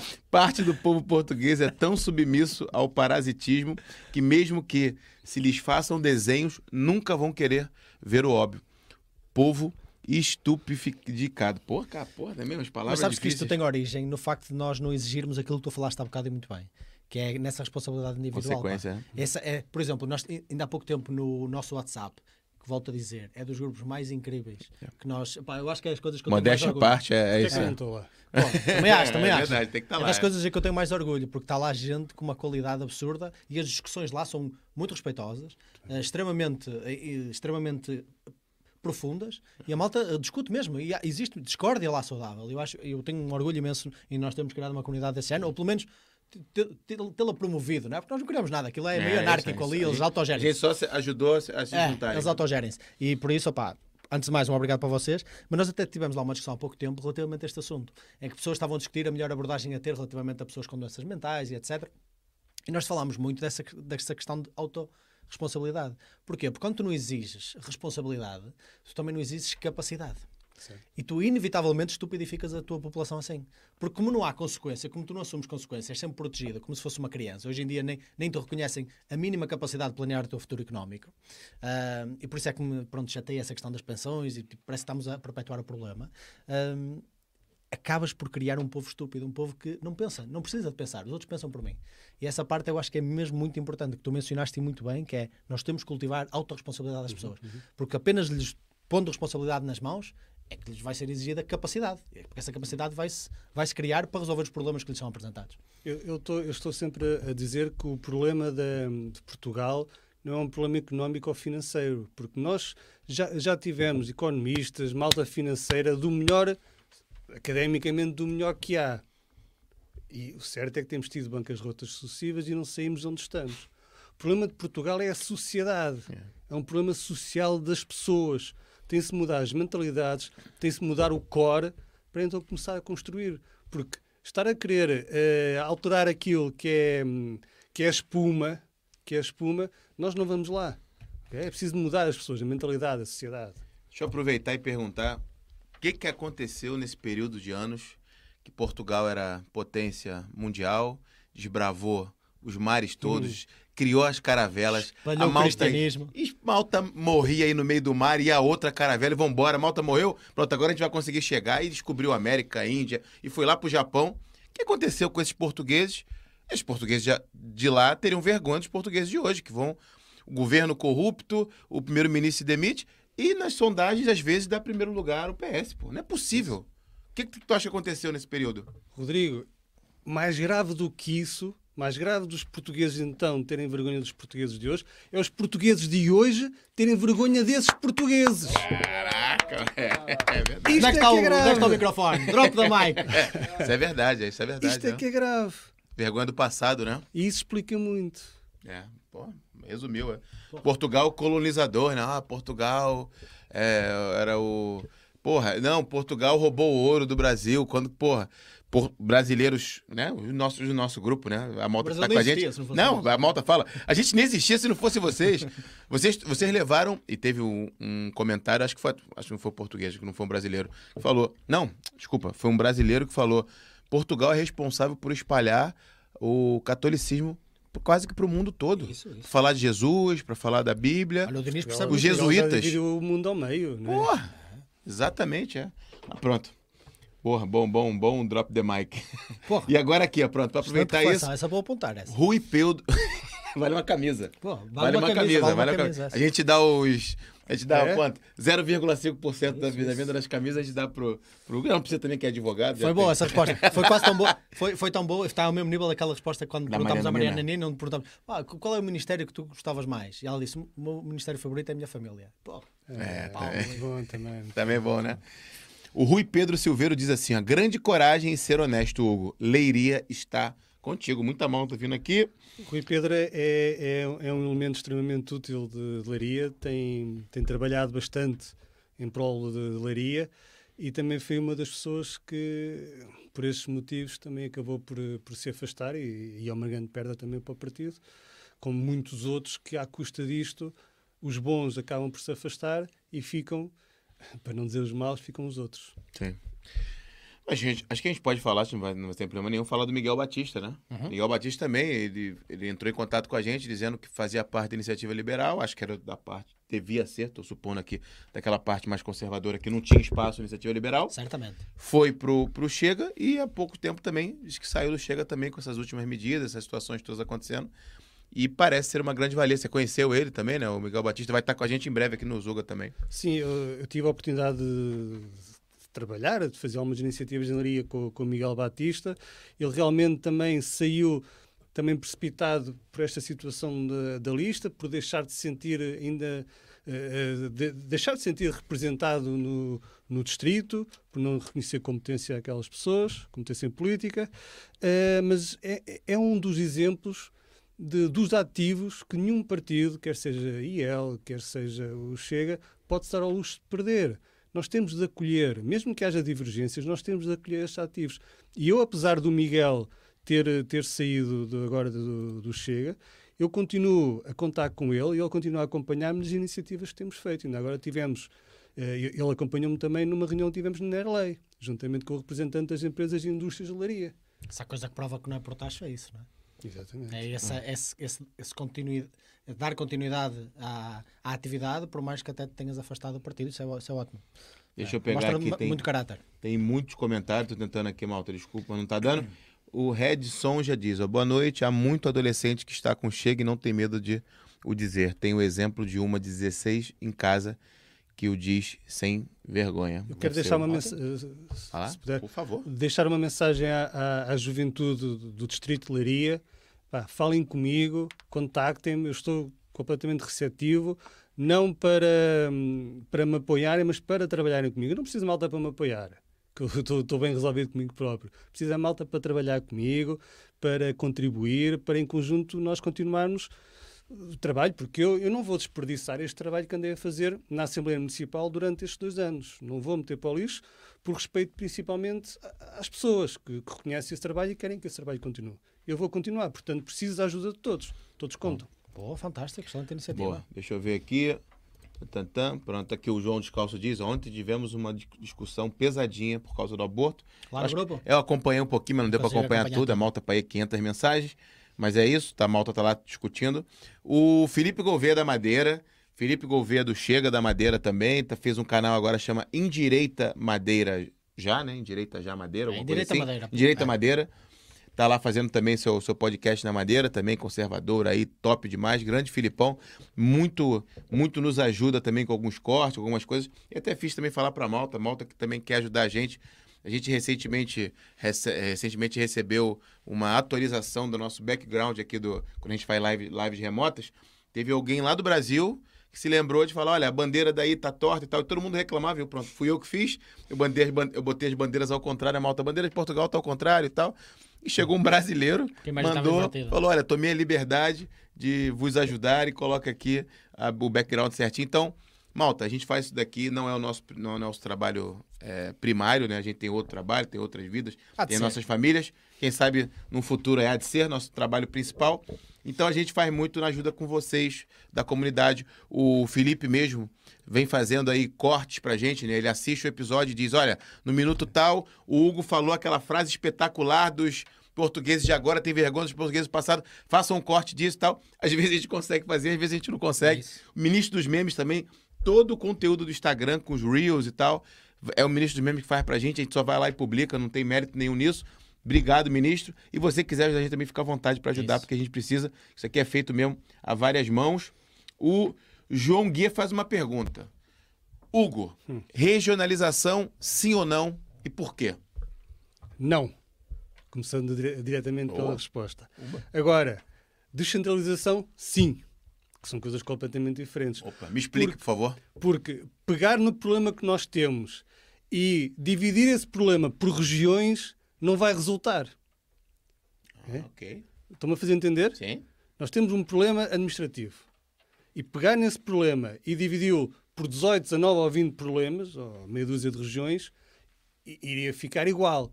Agora, a descentralização que uh, se fez de uma forma, eu já disse isto na Assembleia Municipal, que foi uma, uma descentralização mal parida. Uh, a descentralização é fundamental, mas uma descentralização bem feita, uma descentralização em que se dê as competências, concede-se as competências, acompanhada dos recursos, dos meios para tal, que é o que não tem acontecido. Aquilo que tem acontecido é, também já disse isto várias vezes na Assembleia Municipal, é a administração central delegar para as autarquias aquelas tarefas mais sensíveis, mais chatas da, da, da educação, dos centros de saúde, delega essa, essas responsabilidades, essas tarefas, mas depois não lhe dá os meios. O que é que isto vai acontecer? As autarquias vão ter de usar o seu próprio orçamento, que já não é um orçamento muito folgado, para colmatar essas diferenças. Ah, ok. E vai fazer isto à custa de quê? À custa do investimento temos autarquias que estão em mera gestão delas próprias por causa do peso da descentralização. Okay.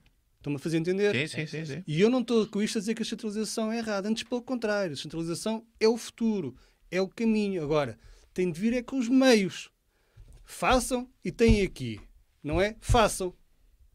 E depois tomem lá meio dúzia de questões. Isso não resulta. E isso vai dar argumentos para que depois, daqui a um ano ou dois, venha alguém dizer ah, a descentralização não foi não solução, funcionou. temos de avançar distribuição de taxas para a, para a regionalização. Isso a esquerda é boa em fazer.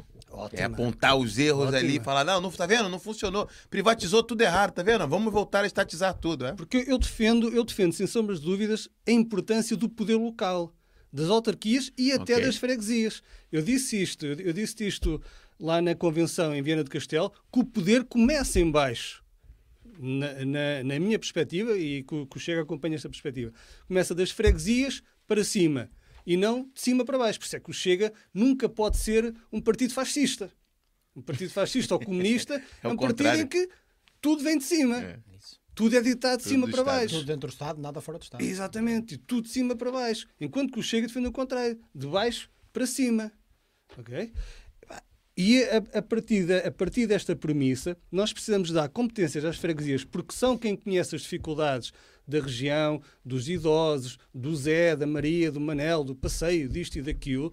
Temos de dar competências às autarquias, mas também valorizar a figura do Presidente da Junta e a figura do, do Presidente da Câmara. Se não, é. Sim, sim. o Presidente da Junta não pode continuar a ser visto como um parente pobre do poder local. Sem dúvida, concordo 100%. Pô, isso é bom, isso é, isso é fixe às vezes trazer malta que está lá no, no terreno mesmo para explicar essas, essas, o que, que acontece de fato. Essa cena do orçamento mesmo não fazia sentido. Não, não, não, não, não, não conhecia e faz todo sentido, não adianta tocar só, ali. É só empurrar com a barriga. É isso, vai. É. é. regionalizar o problema, né? No final não, das o, contas, é. Sim, o, o Rui Rio também diz isto. O Rui Rio, há uns tempos, saiu da, da Associação Nacional de Municípios Portugueses exatamente por causa disto, porque eh, percebeu que estão a pedir a, às autarquias para fazer aquilo que não lhes dão os meios. Isto só pode conduzir a uma situação catastrófica para o orçamento das autarquias e para hipotecar o futuro, que o investimento faz com o futuro, não é? com a despesa corrente. Olha, o, eu vi uma notícia há pouco tempo uh, da, da Conselhia da, da, das Caldas da Rainha, uhum. onde houve uma espécie de, de missão em bloco. Isso também foi devido aos problemas que já, nós já adressámos aqui, ou foi uma situação diferente? Isso representa alguma, algum outro exemplo daquilo que estamos a falar aqui? Não, isso para quem, para quem acha que eu de alguma forma estaria a mentir ou a exagerar, tem a evidência e a consequência dos problemas. Temos um conjunto de pessoas uh, alicerçadas numa lealdade puramente interessada, podemos chamar uma lealdade baseada no interesse e na autoridade, que quando começam a ver uh, as hipóteses chegar lá desfanecerem-se, percebem que, hum, afinal, vou sair. Esta é a realidade. Porque eh, não se percebe como é que um, um, um vice-presidente de uma conselhia e um vice-presidente da Comissão Política Distrital e o braço direito e o braço direito do presidente da Comissão Política Distrital, atual número 2 à, à, à, lista das legislativas, de repente saia a meia dúzia de dias da, das eleições. Isto só pode ser realmente consequência de como eh, a lista está podre. A lista está podre. E este, esta pessoa que saiu fazia parte dessa lista. Isto só me vem dar razão. Eu, eu, eu lamento, mas é, é, um facto. Não, é isso. Tem malta aqui dizendo. Tantan, que eu botei aqui. Completamente com o Hugo no tema da regionalização. O Davi, David Moutinho diz o seguinte: eu sou a favor de uma regionalização um mode, num modelo parecido ao suíço, diz perfeito, ele. Perfeito exemplo. O João Rafael dos Santos diz: ó, a descentralização não foi mal parida, foi mal gerida. Ele diz: Portugal já era descentralizado no tempo da monarquia. Com a República, centralizou-se o poder político, diz Sem ele. Dúvida, facto. Pronto. Bruno Paiva diz: boa noite, pessoal, pessoal do pensamento. Boa noite, meu querido Bruno Paiva. E ah, isso aqui já li. Pronto, isso, aqui já foi. Isso, isso. Pronto, pá, oh, oh, eu gostava agora que passássemos com uma fase da nossa conversa mais exploração de ideias, pá, porque nós estamos aqui de, de, de, fazer também esse jogo de, de sapiência com as pessoas. Uh, nós falámos aqui há bocado e demos um cheirinho relativamente àquilo que tu também já disseste discordar relativamente à parte económica do Chega. Eu acho que aqui toda a gente que nos está a assistir e que já acompanha o jogo há algum tempo percebe que nós temos uma base de conservadorismo naquilo que são os nossos ideais, os nossos valores. Uh, acho que qualquer pessoa sensata hoje em dia, ver aquilo que está à nossa volta, qualquer pessoa hoje em dia é conservador. Basta acreditar em matemática e acreditar que existe homem e mulher, já és conservador hoje é em verdade. dia. Não é? Pronto, eu acho piada. E fascista. Até... E fascista. É, fascista. fascista. É conservador é e fascista, exatamente, exatamente. Obrigado pela correção. Uh, eu acho até piada a malta que se diz moderada. Eu sempre achei muita piada a malta de, que fica em cima do muro, os moderados. É isso, porque hoje vivemos num mundo em que tens um lado que diz 2 e 2 são 4 e o outro lado diz não, não, 2 e 2 são 6 e o moderado diz não, não, 2 e 2 são 5, não, não vamos ser radicais. e esse é o moderado. O é moderado é, é o que diz que 2 e 2 são 5 porque fica no meio, não é? é? Porque ele diz que não quer ser radical e não, não se vai colocar nos extremos quando claramente nós estamos certos. Uh, mas pronto, passando isso à frente relativamente à questão económica. Queres clarificar qual é a tua posição? O que é que tu consideras? O que é que tu. Também para aproveitar aqui uh, quase como um, um momento de, de, de, de, debate entre nós e um momento também de, de educação relativamente a estes temas por parte das pessoas que nos estão a ouvir. Porque muita gente, às vezes, isso não é uma coisa muito cultivada, na, na, muito menos nos meios de comunicação social mais tradicionais, mas também em outros podcasts. Por isso eu gostava de saber a tua opinião. Uhum. Queres começar por o tema económico? Vamos começar por esta questão das pensões, por exemplo. Qual é a tua opinião sobre isso? Qual é a tua opinião sobre relativamente a esta questão eh, mais eleitoralista que nós já falámos da proposta do Chega?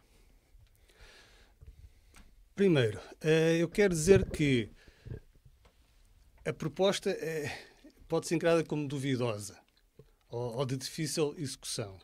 Mas as pessoas que dizem que não há dinheiro, se não há dinheiro para isso, são os mesmos que gastam dinheiro em tudo e mais alguma coisa em então, organismos que não, que não servem para nada, em fundações que não servem para nada, em, em, em, organismos para monitorizar isto, para monitorizar aquilo, é, os cargos intermédios.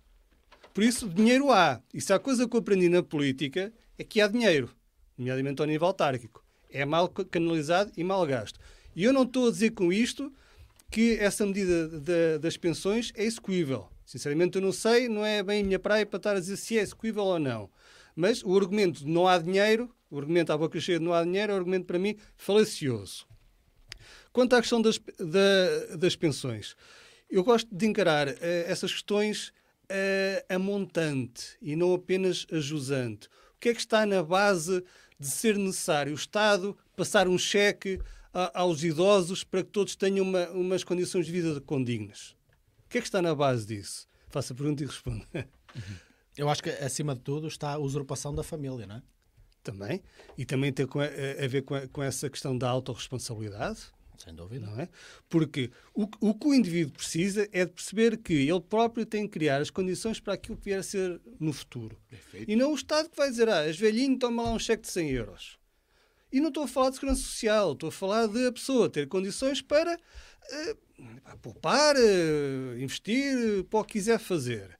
Agora, onde o, onde o Estado tem de intervir, e aí se calhar vou divergir um bocadinho contigo, Marco, o Estado tem de intervir é nas situações últimas, nas situações limite em que a pessoa, por infortúnio, por uma desgraça qualquer, precisa de ser ajudada. E, epa, e o Estado tem de ajudar muito quem muito precisa. Agora, tem de criar condições a montante para que os velhinhos, quando, para que os novos, quando chegarem a velhinhos, não precisarem serem assistidos pelo Estado. Por isso, esta questão da, das pensões, uh, segurança social à parte, tem de ser vista, a meu ver, desta forma. Boa a montante e não só apenas a jusante. Isso é passar a longo prazo. Eu acho que vocês nem discordam, né? Nós estamos de acordo. É, o Marco também concorda onde, onde com essa dizes, dos últimos, é? Onde tu dizes na questão dos últimos, idealmente, eu discordo. Mas pragmaticamente, okay. eu concordo contigo. É eu, eu, eu não discordo de nenhum passo na direção certa. Porque um passo na direção certa para mim é sempre positivo. E eu nunca, eu nunca seria aquela pessoa que às vezes é tipo derrotista a dizer não, não, as duas coisas são más. Isso não é suficiente para mim. Não, porra, é um passo na direção certa para dá-lo. É claro que idealmente eu prefiro uma sociedade que seja capaz autonomamente, no sentido de comunidade, até um sentido conservador, não é? de comunidade, de família, de assistência entre nós. A melhor, nós dizemos sempre aqui, a melhor forma de governo e de segurança social da história chama-se família. Exatamente. Então, como tal, ou família, ou comunidade, seja o que for, nem toda a gente às vezes tem a sorte de ter uma família estável e, e, e, uh, e digna. Mas pronto, isso também vem da sorte de cada um. Mas esse senso comunitário é muito importante. Então, idealmente, claro que idealmente eu imagino um futuro na qual o senso de responsabilidade é tão elevado, a tua capacidade de ser responsável por a tua vida e dos que te rodeia é tão elevada que tu és capaz sim de deitar também a mão às pessoas. Acho que no outro dia alguém deu aí o exemplo de um presidente da Câmara que de forma pessoal, não usando meios da Câmara, deitou a mão a uma pessoa que estava a viver na rua na terra deles e, e, levantou a pessoa. Agora está a trabalhar, está uma pessoa renovada, acho que saiu de vícios e etc. E é esse sentido que eu gostava de ver, idealmente. Se nós conseguimos lá chegar do dia para a noite, quando fomos divorciados gerações e gerações e gerações desta responsabilidade, quando delegamos ao Estado estas funções que deveriam ser nossas, não, eu não acho que vamos lá do dia para a noite, mas é um passo na direção certa. Eu acho que estamos bem mais de acordo com o que poderias pensar. Deixa-me só acrescentar em uma situação que as mesmas vozes de esquerda que se levantam a dizer não há dinheiro para isso, são as mesmas vozes que se calam quando vemos ex-ministros das Finanças com 40 e poucos anos reformadas com 7 e 8 mil euros por mês. Já há dinheiro para isso. É. Ou quando temos uh, antigos presidentes da Assembleia da República com reformas e, e, e subvenções vitalícias ganhar 5, 6, 7, também 8 mil euros por mês. Afinal, há dinheiro. É isso, é. e para a TAP, e para a CP, e para todos, há sempre, há sempre dinheiro. Há sempre dinheiro. e FASEX, por aí fora. É isso. Esse por acaso foi um argumento que o, que, que, que o presidente lá do, do PCP, o Paulo Raimundo, usou e ele tem razão nesse aspecto. Sim, Nessa hipocrisia ele está correto. Está correto. Ó, tem aqui o Miguel Lourenço, nosso membro, também teve com a gente na convenção do Chega, diz o seguinte: Houve alguém que disse que a escolha foi da direção nacional, mas é mentira. O André indicou os cabeças de lista e as distritais escolheram os outros lugares. É, é Obrigado, Miguel, pelo aqui. comentário. Foi Obrigado por confirmar. É. Foi, foi, foi, foi, né? Isso. O tu, tu, tu, tu, tu, o Agente Classified. Grande nome, tá com um profile engraçado. Acho que é a primeira vez que você comenta aqui, que eu não ia lembrar de rir desse, desse nick. Boa noite. Gostaria de fazer uma pergunta ao Hugo. O que acha do Gonçalo Souza e do fato de ter ficado fora das listas de deputado. Primeiro se conhece o Gonçalo e a situação dele ter ficado fora das listas. Ele não ficou fora das listas, ele está em 31 mas ficou fora das listas. Né? Como, como a, a, a, Carla Alves também não ficou fora da lista da, da Iniciativa Liberal. É, também não ficou. Mas, mas... ficou a, questão, a questão é idêntica. Não, eu não conheço bem o, o que é que se passou. Agora, eu fico triste quando uh, ativos importantes, como é o caso do, do Gonçalo, são delegados para segundo plano. Isso tem-me deixado triste. Não, não sei se foi justo, se foi injusto. Sinceramente, não, não estou dentro da situação para, para comentar. Mas, em, em, termos globais, o Gonçalo Souza é um ativo do partido. Sim. Um ativo do partido. Um grande ativo. Que mobiliza muita gente. Muita. Sim. Ah, e que chega não se pode à luz desperdiçar, eventualmente por, eh, por questões uh, pessoais, por questões de, de egos, por questões de, de posicionamentos estratégicos. Não faço ideia. Boa, boa. Boa resposta. O Paulsin diz, ó, é, ele, ele sempre lembra que ele fala boa noite, abraço de Paris. O Luiz Santos pergunta, o som está com delay, sou só eu. É, se calhar, se calhar o StreamYard é o software que a gente está usando aqui. Assim, é bem pouco, é só quem percebe mesmo, quem está atento a isso, se calhar trabalha com música, alguma coisa assim. Eu só percebe quando eu estou a falar, porque mas é um pouco. assim. e aí, o vírus diz o seguinte, ó. Toma lá um follow que já andavam a merecer. Pô, tu, brincadeira você não ter dado follow antes, Silveiro. Já comenta aqui várias vezes. Não, obrigado. Deixa eu mostrar aqui, ó. A gente começou a live com 19, é, 14.951 pessoas que estavam é, aqui. E já estamos. deixa eu colocar 10. na live. Calma, calma, deixa eu colocar. Pronto, tá aqui, ó. 10 pessoas já se inscreveram. Malta, faltam, agora faltavam 49, agora faltam 39 pessoas para a gente chegar aos 15 mil inscritos. Vê se a gente consegue aí nessa força trabalhar. Grande Mauro, tá ligado? Mauro tá nos Pô, Mauro, é, Mauro é uma máquina, meu irmão. Tá, tá criando um monte de perfil Mas falso. daqui com contrato pra Zuga, pá. Não, obrigado, Malta. Vamos ver se a gente consegue fazer os 15 mil aí hoje ou amanhã. Obrigado por todos vocês aí que andam Olha, enquanto, é, enquanto trazer outras perguntas, uh, deixa-me fazer aqui uma pergunta ao Hugo. Hugo, ajuda-me a clarificar uma coisa que nós não entendemos no programa do Chega. Nós sabes que nós fizemos uma série de avaliação dos programas, ainda vai continuar, ainda temos que fazer uma série também agora comédica relativamente aos programas de esquerda. Uh, como tal, eu li lá uma coisa engraçada no programa do Chega, que era este conceito de lucros excessivos. Eu gostava que me dissesse o que é que são lucros excessivos, pá. O que é que são lucros excessivos, Hugo? Uh, são loucos que por natureza são excessivos. Pronto, definiu, é isso. É. Não, é. isto, lá está, é, é, é, mais uma, uma, uma daquelas máscaras que eu, que eu disse que porventura o, o, partido terá, terá adotado para chegar a mais algum lado. Porque eu não sei o que é que são lucros excessivos. Para mim não existem lucros excessivos. Quanto mais lucros as empresas tiverem, melhores. Correto? Pelo menos é a forma como eu vejo. Eu acho e se que... não houver interferência indireta, e se for por mérito, eh, isso é um simples resultado das voluntárias trocas individuais de cada um. Sim, sim, não, não, é, não é colocar lá 3 milhões de, de euros, como fizeram com a TAP, e depois vir dizer que a TAP teve lucros. Isso não são lucros, não é? é verdade. Sim, também eu tinha, tinha lucros. Agora, o que eu te posso dizer é que realmente que isso é, é para mim é uma plástica, é uma plástica para, para chegar um bocadinho mais além. Porra, como é que eu faço para multiplicar assim pessoas como estou lá no Chega? Eu quero o Chega 2019 de volta. Que eu acho que o Chega tem muita gente assim, esse que é o problema, acho Porra, que a malta. Não, mas nós, eh, nós vimos isso também na malta que nos segue. É, muita é. gente a, a, concordar connosco. Por acaso, eu lembro. Por isso que é quase com um soco na barriga da é, galera é quando, perto das eleições, faltando um mês, um mês e meio, vem essas medidas assim, e uma, uma atrás da outra. Quando vê da reforma do, do, das pensões, o Marquinhos já, putz, aí daqui a pouco vem a gasolineira, Pô, meu Deus Eu lembro como se fosse ontem, é. eu estava na convenção do Chega, eu tinha falado contigo, no dia a seguir voltámos lá e o André discursou no fim, como é normal. E nós não conseguimos ficar até ao fim. É, e voltámos. Só que eu estava a assistir a live uhum, no YouTube. Uhum, então eu fui no caminho para casa a ver o discurso dele. E porra, eu tinha falado com pessoas brutais como tu, tinha, tínhamos falado com o Bruno Nunes, tínhamos porra. falado com os militantes que andavam ali, por lá, publicámos muitas dessas conversas também no nosso YouTube. E eu fiquei com uma boa sensação, com uma boa energia. Eu disse, porra, isto está cheio de malta boa. Falámos com a Mariana Nina também, que na altura ainda nem era militante do partido. Uh, e de repente, de repente eu estou a ir para casa e ouço aquele discurso economicamente completamente alheio àquilo que são as minhas, os meus ideais e quaisquer ideais que eu reconheço da direita relativamente à economia, que eu fiquei com um sabor amargo enorme. Eu fiquei, porra, como é que é possível? Eu estive ali rodeado de pessoas extraordinárias, depois ouço um discurso deste género. Então isso eu acho que entristeceu muita gente. E pronto, é, é o que é, é o que é. O... Peraí. Oh, o Ricardo Silva diz o seguinte, dá um conselho pra gente. Esse tipo de conversa sobre o interior do partido não devem ser discutidas em praça pública, diz ele. Para responder? Eu, eu, eu, posso responder isso. Uh, não há mal nenhum em ter este tipo de conversas, porque este tipo de conversas ninguém está a criticar abertamente nenhuma pessoa, ninguém está a chamar nomes a ninguém. Estamos a levantar problemas que têm de ser resolvidos. E muitas vezes, internamente, com todo o barulho das luzes, por assim dizer, não há esse espaço para ser resolvido. Por isso, Uh, hoje em dia, as redes sociais, este tipo de plataformas, serve para tudo e mais alguma coisa. Se serve para fazer campanha, serve para ir buscar votos, porque é que não serve para ajudar a resolver os problemas internos? Isso é um, bocado, é um bocadinho de hipocrisia nisso. Eu acho que vai, vai, vai de encontro com aquilo que a gente fala sempre.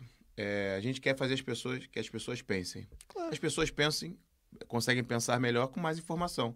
Se ficar tudo escondido, a gente não sabe nada. A gente e vê e aqui, resolve. A Malta veio aqui, a Malta falou muito do Rui Melo, politicamente incorreto deve estar assistindo a gente, falou, pô, por que, que vocês botaram ele para falar isso, perto das eleições e tal? Qual o problema, Malta? Qual o problema? Ah, mas isso cria ruído e tal. A Malta tem que pensar, qual o problema? Que tem lá uma pessoa que foi condenada, né, uhum, né, julgada uhum, e condenada uhum. com uma agressão doméstica, é, tem que saber qual o problema. O Hugo tá falando aqui que, pô, pessoas que ele considera não capazes estão ali como segundo, terceiro, quarto, quinto na, na lista de leiria, tem que saber, pô, qual é o problema? Qual é o problema disso? Ah, mas a malta vai. A malta. Essa malta. Essa malta, essa malta que vai influenciada muito fácil, já vai para a esquerda, se calhar. A malta da direita é diferenciada. A gente tem que saber das coisas e resolver os. A gente não resolve os problemas colocando debaixo do tapete as coisas, é isso? É. Por isso que a gente dá voz, é. porque as pessoas quiserem falar aqui, mesmo que às vezes a gente não concorde, vamos conversar, é vamos falar, isso. é isso. Cada um tem a sua opinião. É. Porque eu acho que parte do princípio de que nós acreditamos, tendencialmente à direita eu considero isso, que nós acreditamos que a verdade liberta. Hum, a verdade sim, é sempre claro. a resposta certa. É sempre a resposta é bíblico, certa. isso, não só é bíblico, a Bíblia está cheia de sabedoria desse género, mas eh, a verdade realmente é sempre a resposta certa. Às vezes até uma verdade dura, vai ser a resposta certa no futuro e, e no, no, longo prazo, que deve ser sempre o nosso, o nosso pensamento.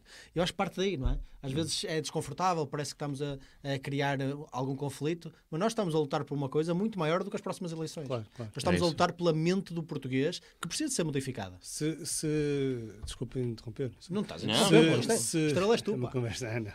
se chegasse ao PMI e dissesse, Hugo, olha, tu vais ser expulso irremediavelmente do, do Chega vais ser expatriado para onde quer que seja, mas em contrapartida, o André Ventura vai chegar lá e os melhores do Chega vão chegar lá. Para mim estava ótimo. Eu ia à minha vida tranquilo e ninguém mais ouvia falar do Hugo e do Hugo a falar do Chega. Isto só para dizer que eu não quero, não quero com isto estar aqui a puxar nada para mim, antes pelo contrário. Se, se, se eu falar se, se fosse, imagina que fosse expulso do partido e com isso os problemas se resolvessem, eu ficava contente. Porque o que eu quero é um partido que possa mudar o país e não tenho pretensões de ser eu a mudar o partido. Ok? Boa, eu, eu, gostava também de recuperar Fala. aqui o tema da, da regionalização, que eu esqueci de dizer uma. Por uma, favor. Esqueci de dizer uma coisa. Que eh, nós não podemos, num país tão, tão pequeno como Portugal, querer assumir uma regionalização quando, por exemplo, com a descentralização ainda não conseguimos fazer a própria descentralização dentro dos conselhos. Nós vamos ao conselho, por exemplo, Leiria, em que existe uma, uma centralização, quer de pessoas e serviços, na cidade, no centro urbano. Seja, o que eu quero dizer com isto é que tem de haver uma descentralização nos próprios conselhos, nos próprios distritos e no próprio país. E só aí é que poderíamos equacionar a regionalização, ainda que eu não concordo. Por outro lado, temos um país tão pequeno que falar em coisas como interior e litoral, é, para mim, é só estúpido. Não faz o mínimo sentido. Em quatro horas vai-se de um lado ao outro do, do país. E estamos aqui a falar do problema da, do interior e da litoralidade. Isto, isto precisa é de medidas estruturais que ajudem a, a atenuar essa, essa, diferença. Porque estar a, estar a debater este problema, este fosso, não, não faz sentido. Estava aí uma malta a falar, que é um tema que podemos adressar rapidamente. É. Do, eu acho que é o calcanhar daqueles eterno da, do Chega, que é a questão da TAP. Hum. Uh, qual é a tua opinião sobre isso? Nós já falamos com o Gonçalo aqui também na altura, ele discorda, mas de qualquer das formas, qual é, qual é a tua posição pessoal? Aqui falando por ti, não é? Sim.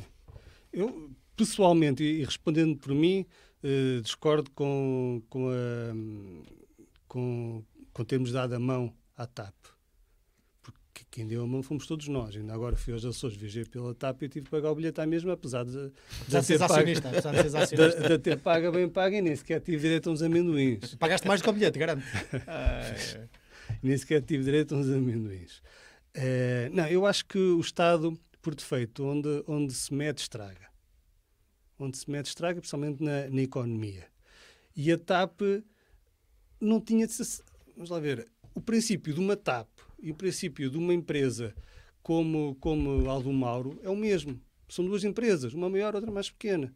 E são, ou são viáveis ou não são viáveis.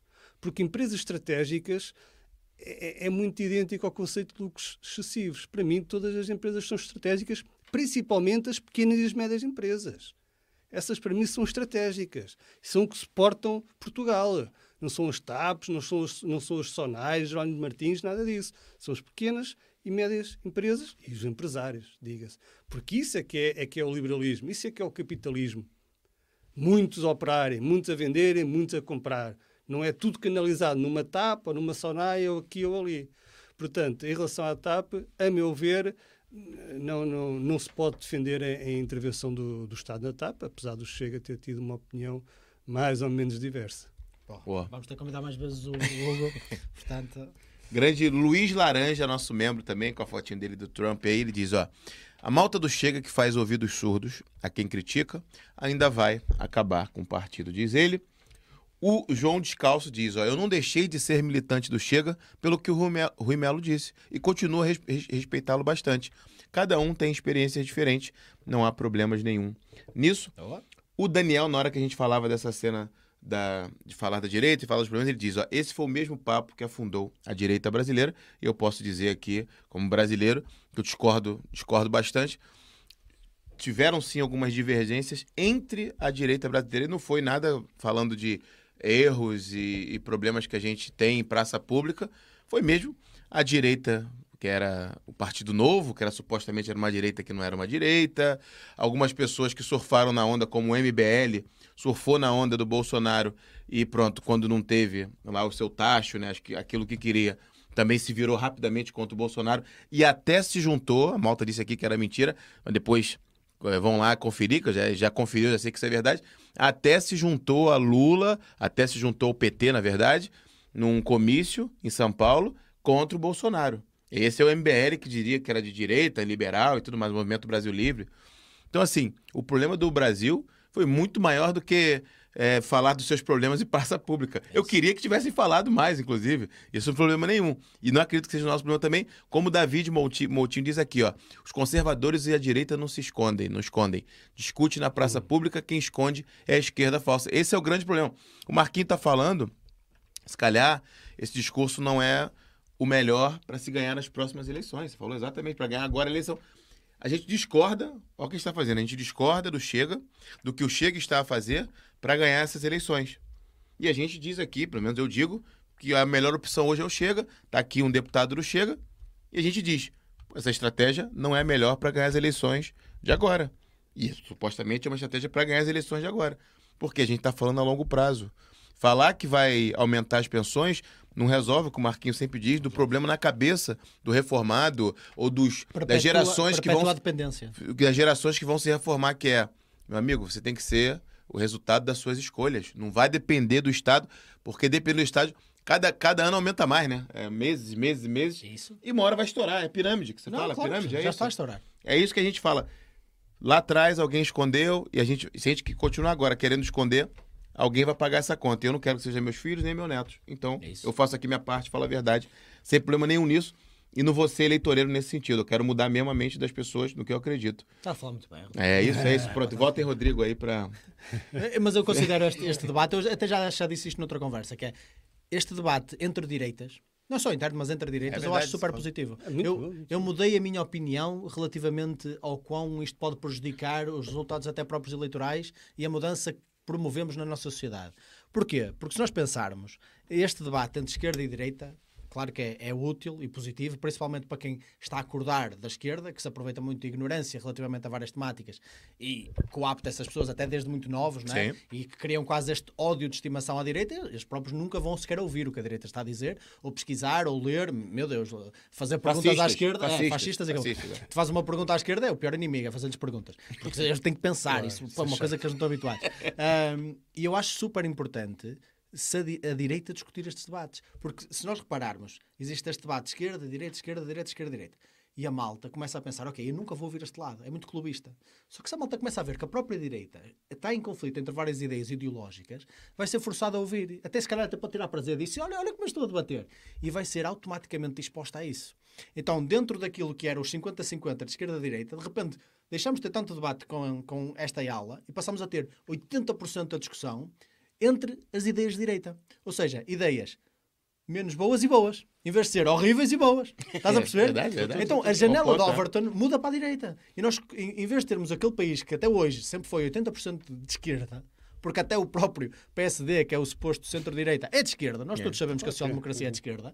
Essa janela estava tão à esquerda que eu acho que ela tem que mudar para a direita. E é neste debate interno, porque quem me dera que nós estejamos sempre a discutir à direita, porque é dizer que há muitos partidos e muitas opções para escolher à direita. Sim. Então eu estou convencido que isto a longo prazo vai ser muito positivo, porque obriga as pessoas a refletir e a serem capazes de racionalizar o seu pensamento nos partidos à direita onde estão. É. Posso, posso discordar em parte contigo? Claro que sim, favor. em parte. Em parte. Podes eu, cortar totalmente também, não Não, mas eu, eu, percebo essa ideia de, de, levar eh, o debate para o, para o lado da direita e percebo perfeitamente e faz todo sentido. O único perigo aí é fragmentar-se a direita. Fragmentar-se a direita de tal forma que fica uma direita uh, fraca, uma direita esfarrapada, que é esse o perigo. Porque enquanto que a esquerda, com todos os defeitos, consegue de alguma forma estar mais unida, é, é unida no, no, errado, é unida, unida na incompetência, mas consegue ser um bloco mais coeso. A direita, hoje em dia, começa tendencialmente a, a fragmentar-se. E quando chega, poderia assumir, assumir essa, essa, esse papel de, de timoneiro da direita, com, com estas políticas algumas medidas com as quais eu não, não concordo, quase de pendor mais socialista, uh, acaba por dar espaço para que apareçam outros focos de direita. E aí vamos perder a força para aquilo que queremos, que é ter um, um governo de, de, direita. Concordo, nesse aspecto concordo. Mas isso é o chega a dar espaço à esquerda, não sim, é? Sim, é sim, criar concorrência de pensamento entre as direitas. Claro, é? claro. Por isso é, estamos de acordo. No, pela, ao fim do dia estamos de acordo. Pela tua resposta, eu acho que da cena da TAP, ou das pensões, eu lembro, o Luiz Alfaiate diz, Hugo, parece um libertário agora Estou a gostar. Ah, é, por isso é que eu estou a adorar. eu não sei se isto foi um elogio. Foi, foi, foi. É, foi. Pô, ele escreveu libertário igual a bom senso, no soberano, portanto. É, isso, é, isso, foi certamente um elogio. E ele é, ele é considera libertário, Marquinhos. Sim, sim. Não, eu, eu, eu, te, eu, tenho uma, eu tenho uma opinião, se calhar muito divergente daquilo que é o pensamento comum, que empresas como a TAP, eh, grupos como a Sonai, Jorge Martins são comunistas. não, não, não. É o contrário do capitalismo.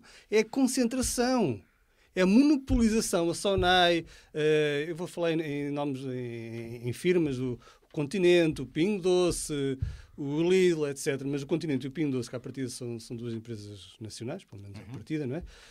É o contrário de, de, do liberalismo, é o contrário do capitalismo, porque é tudo concentrado ali.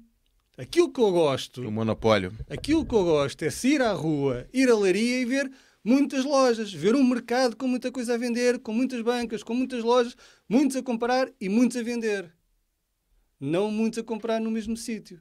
Isso, isso, é capitalismo, isso é comunismo. Comunismo, né? Por isso é que eu, eu, o fulano já morreu, isto não é uma crítica, é uma, uma opinião minha.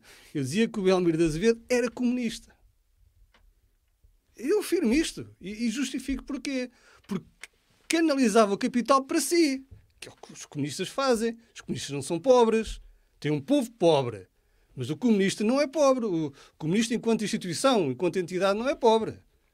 até tem uma afeição ao dinheiro muito, muito grande, não é? Claro, eles têm mais do que ninguém. Claro. O, uh, mas o, o, continente, eu não estou muito familiarizado com o, o, quanto é legítimo por parte do continente e Pingo Doce, etc., terem adquirido a massa de clientes que têm. Uh, eu não estou muito familiarizado com a história, se existiu aí favorecimento por parte dos, das diferentes câmaras, etc. Não estou muito familiarizado com isso. Porque para mim, se for legítimo, eu não tenho um problema com isso. Não, eu, eu, percebo, e, e, daí eu sabia que íamos discordar eh, quanto a isso.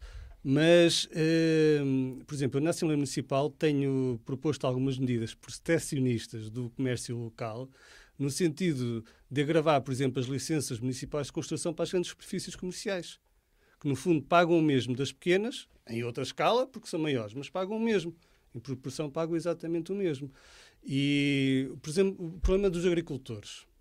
É impossível uh, dissociar o problema da agricultura e dos agricultores deste problema das grandes superfícies. Porque eles não têm mais para onde vender, senão para estas grandes superfícies que ditam os preços a que querem comprar. Não, não são eles que dizem quanto é que vão vender. E se eles não, não aceitarem aquele preço, vão vender a quem? Sim, mas eu acho que existe uma oportunidade desperdiçada relativamente a uma maior organização por parte dos agricultores para, para, para fazer frente a, a organizações como essas. Neste momento eles não conseguem, porque eles não têm opções. Não têm opções. Pronto, claro. aí estamos um bocadinho em desacordo relativamente a essa interferência. Eu acho que essa interferência é, de alguma forma, a longo prazo, cria uh, rasgos no mercado. Então, se nós, que os problemas vão acontecer no mercado, isso é inevitável, porque as pessoas estão a atuar no mercado. Ora, nós devemos ser capazes de deixar as pessoas criar os problemas e sofrer as consequências e resolvê-los. Uh, mas pronto, discordamos um bocadinho aí, mas quem me dera, quem me dera Sim, que esse nível de discórdia é. eu tivesse com, com todos os políticos. Não, mas isto é uma discussão interessante. É, Custódia Costa diz: Parabéns, Hugo Morgado, viva o Chega. Ela diz. O Fábio Afonso, nosso membro de Valpassos, ele diz: ó, pessoal, pense naquilo que sugerir acreditem que pode fazer a diferença nas eleições. Um abraço. Quer falar a ideia dele? Sim, sim, sim. Para Malta também? Quer... o Fábio, é Fábio... bom preparar a Malta. Malta isso, que gostar dessa ideia, fale com a gente. Vai lá, Marquinhos. O, o, Fábio sugeriu uma ideia uh, até relativamente simples, mas que dá, dá, um bocadinho de trabalho de pesquisa que nós uh, vamos tentar fazer, que é o uh, clarificar quais são os partidos que estão disponíveis para eleição em cada círculo eleitoral e clarificar quem são os principais cabeças de lista. Então, porque nem todos os partidos, principalmente aqueles que não têm representação parlamentar, estão disponíveis em todos os círculos eleitorais. Então, deixar isso bem claro e deixar quem são as, as, com as quem? cabeças de com lista. Com, com cada pessoa, com cada pessoa do lugar, por exemplo. Sim, mas Aí... mesmo nós podemos fazer um, um pequeno resumo para clarificar as pessoas Era fixe que a gente conseguisse. Acho que a ideia dele era mesmo, por exemplo, com ele lá. A gente faz uma live com ele, Fábio de Valpassos vai explicar pra gente como é que tá a situação de Valpassos. Quem são os. sim, sim, quem, sim, quem é a lista, quem são os partidos seria, e tal. melhor seria. É, acho que a ideia dele era essa. Ele queria no início a ideia que a gente fosse nos locais. A cada pô, distrito. Que a gente largava emprego e não pagava as contas. Quem sabe um dia.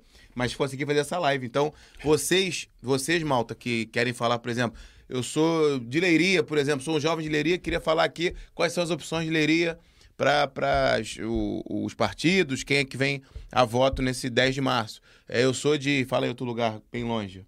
Bem Castelo longe? Branco, Castelo Branco. Madrid. ah, é a mesma coisa, Castelo Branco. Ah, tá brincando. Castelo Branco ali, sei lá, tem ali sim, é, sim, no Alentejo, entendeu? É para Malta cada um. E aí vocês podem entrar em contato com a gente, que a gente faz uma live para poder exemplificar rapidinho, 20, 30 minutos, só para a malta dizer e dar a conhecer também quem são ali os sei, possíveis sei, sei, é, eleitores ali. Oh, oh, Hugo, eu tinha uma pergunta para ti que eu, eu Tem uma pergunta que, que, o Rafael está fazendo então um dá prioridade já, a eles, dá prioridade a eles. Rafael Silva vai passar à frente do Marquinhos assim, ó. Qual função Leiria deve apostar? Residencial, primária, secundária, terciária? Uh, Leiria tem que ter como primeira prioridade sempre as pessoas. Isto eu estou sempre a dizer que a maior obra que qualquer autarca pode construir são, são as pessoas e o futuro das pessoas. Tendo isto como base, Leiria, Conselho e Leiria Distrito, por natureza, têm de apostar em dinamizar o tecido empresarial que tem, por natureza, já bastante forte. Ok. okay? Uh, Leiria tem uma área, tem uma dinâmica empresarial muito forte no, nos moldes, na metalomecânica, por aí fora e tende a apostar, tende a apostar neste setor, lá está, das pequenas, médias empresas, como fator de produção de riqueza, não é? Porque são, as empresas que trazem, trazem riqueza ao, claro. ao Conselho. Exportam muito e, essas empresas, Sim, não? exportam muito e, e têm uma dinâmica, criam muito emprego, uh, precisam de muita mão de obra, criam uma dinâmica social também muito, muito forte onde, onde se instalam. Uh, em termos de, de setor primário, da, da agricultura, Laria Conselho e mesmo Laria Distrito, também acaba por ter o melhor dos dois mundos, porque tem uma dinâmica industrial e empresarial muito forte, industrial muito forte, mas também tem uma dinâmica da, da agricultura e da agropecuária muito forte, que tem de ser aproveitada. Obviamente que há, há uh, contingências em termos ambientais, etc., nomeadamente por causa da agropecuária, em Leiria, acho que já é mais ou menos público, Sim. mas que não pode ser vista de uma forma não pode ser vilanizada, mas tem de ser aproveitada como produção de riqueza. E a estratégia de Leiria passará quer pela indústria e pelas empresas, quer também pela própria agropecuária e agricultura, num boa, todo. Boa, boa. Olha, a pergunta que eu tinha para ti era, o Rodrigo mencionou o Alentejo, uh, o Chega está a ter muita força no Alentejo e no sul do país. Uh, muito mais até, uh, percentualmente falando, né, do que no norte do país. O que é contrário no fundo, àquilo que sempre foi uh, a tendência para o norte do país ser mais à direita e o sul do país ser mais à esquerda. Eu acho isso muito curioso. Eu acho que essa tendência vem até anterior a estas mudanças que o Chega fez agora para as eleições. Eu acho que mesmo antes nós já vínhamos a acompanhar várias sondagens que demonstravam um grande crescimento do Chega, mesmo antes destas medidas mais socialistas Sim, isso viu a nível viu, económico. Viu-se nas autárquicas, não é? Onde é que achas que isso vem? E porque isso para mim é uma vitória absurda, porque muda-se mesmo o paradigma de toda uma região do país que parecia que estava condenada ao, ao, às ideias de esquerda e ao socialismo, não é? Um, como é que o Chega conseguiu fazer isso? Onde é que achas que está... Qual foi a receita desse sucesso aí no sul do país?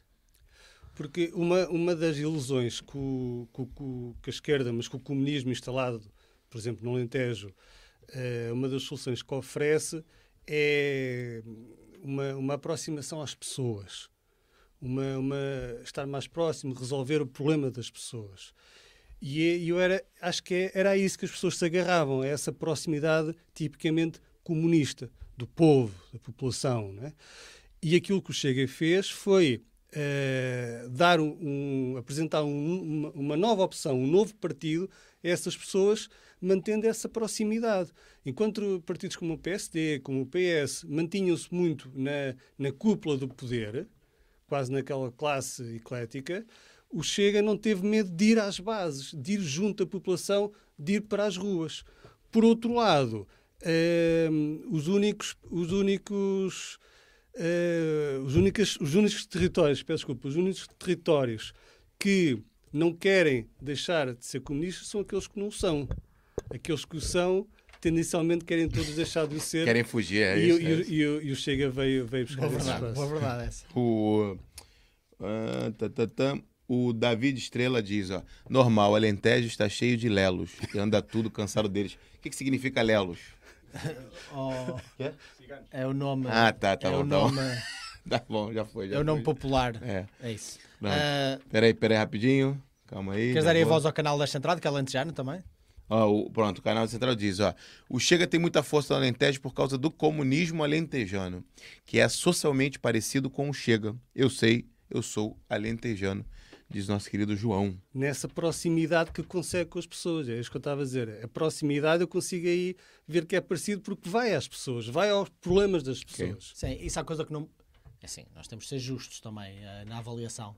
Essa coisa que o, que o, PCP nunca demonstrou ser, apesar de ser comunista e ser aberrante relativamente a essa filosofia, uh, é socialmente uh, tão à esquerda, como por exemplo um bloco de esquerda, com as suas políticas identitárias, este marxismo cultural. Sim. O PCP sempre foi muito fiel ao marxismo de classes. Eh, ele não se vendeu, ou pelo menos não se atualizou, vamos dizer esta expressão, àquilo que é o novo marxismo cultural, identitário e completamente correto, diabólico, correto, não é? Que procura justificar coisas injustificáveis. Pronto, nem vamos entrar nessa, nessa discussão aqui, porque Sim. isso é, é, é doentio até. Mas Sim. Eh, podemos entrar noutras alturas. Mas o PCP tem muito essa vertente conservadora. Hum, exatamente, exatamente. Eu admiro-os em muitas coisas, por exemplo, a posição relativamente à Europa. Eu acho que eles são.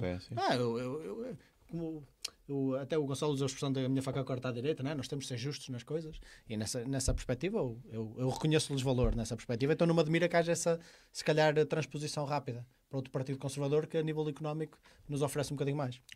O André Francisco diz aqui, ó, boa noite, Zuga, passei para cumprimentar a equipa e o Hugo e dizer que sou de Colmeias. Hum. Enorme freguesia, limítrofe da Boa Vista. Pergunta para o Hugo.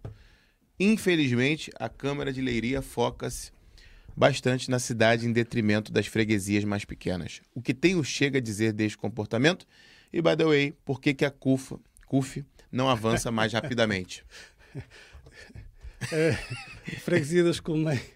Freguesia das Colmeias é a freguesia da, da minha mãe, por isso sou, sou 50% Cara, Colmeias. legal, legal, legal. 50% legal. Colmeias é uma freguesia que, que me diz muito, que é, que é muito querida que claro. me é bastante próxima.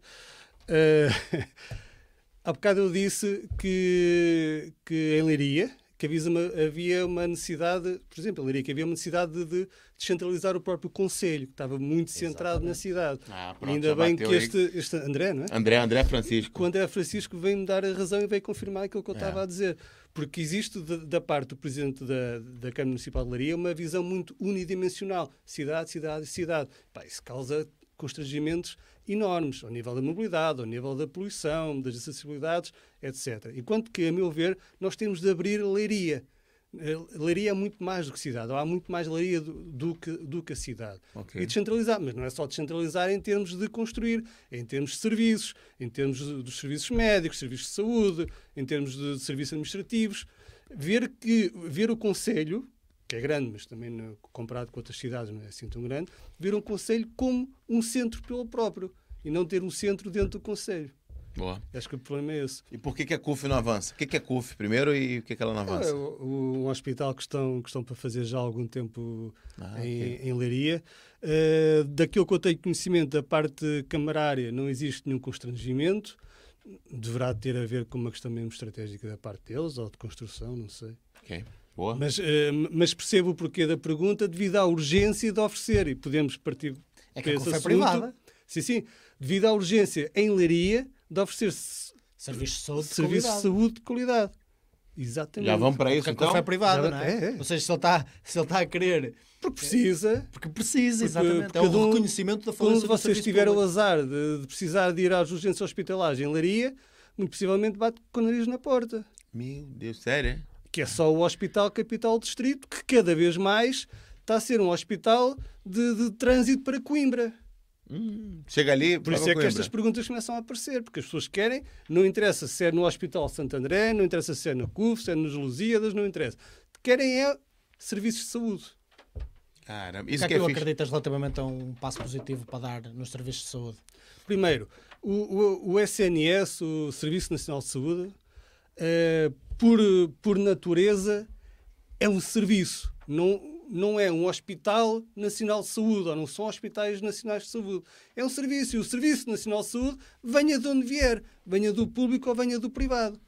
E aquilo que se tem de fazer é realmente acabar, quebrar com estes preconceitos ideológicos e oferecer saúde às pessoas de onde quer que ela venha. Porque mesmo num, hospital Santo André em Laria, a saúde não é gratuita.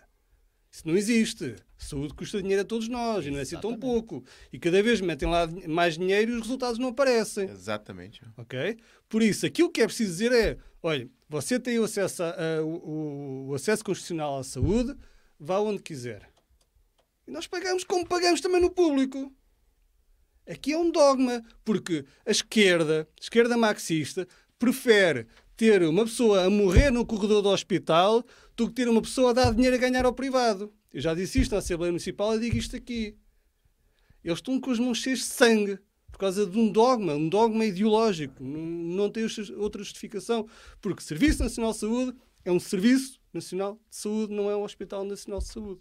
As pessoas que vão onde quiserem ser tratadas, que é um direito constitucional que têm e para o qual pagam. Agora, pagar todos os meses por um Serviço Nacional de Saúde que depois, quando mais precisam, não responde, isso não pode ser. Não. É um crime, é um crime isso. É um crime, né? É um crime e não tem a responsabilização, né? Que diz no privado, né? Claro. Se fosse um hospital privado fizesse isso, fechava. Ia, e fechava, ia à falência, as pessoas não iam mais lá. Agora, quando é o público, acusam, as pessoas pagam e não tem o serviço. Depois acusam muitas vezes o Chega de querer uh, destruir o Sistema Nacional de Saúde. Se o Chega quisesse destruir o Sistema Nacional de Saúde, bastava colocar-se na Assembleia da República de braços cruzados a assistir. Ele já está, é isso, é isso. Bastava deixar as coisas fluírem e, e, e o Serviço Nacional assim, de Saúde é? acabava destruído. É, exatamente. É que, é que não era preciso fazer nada. Perfeito, perfeito. Olha, diz aqui ó, o Ricardo Lai. Uma pergunta: anda a circular os resultados de uma sondagem que não é acreditada pela ERC. Qual a vossa opinião? Alguém sabe do que ele está a falar? Eu não sei de que sondagem é que o Ricardo está a falar. Ah, tá aqui, peraí, Ricardo. É, se funcionar a sondagem da, o Mauro está nos a assistir. da Católica é lançada apenas amanhã. Eu acho, que, eu acho que eu ouvi falar alguma coisa dessa sondagem Mas que dava o Chega com resultados da 24%, é isso, né? 24%? 24%. É essa, né? É essa, pronto. É da Católica. É do, do empate técnico, é isso? O empate técnico a 3. Com, com... Empate te- técnico a 3, é? Então, sei, com 24%. É isso, é isso. Começa a baixar os outros, não é?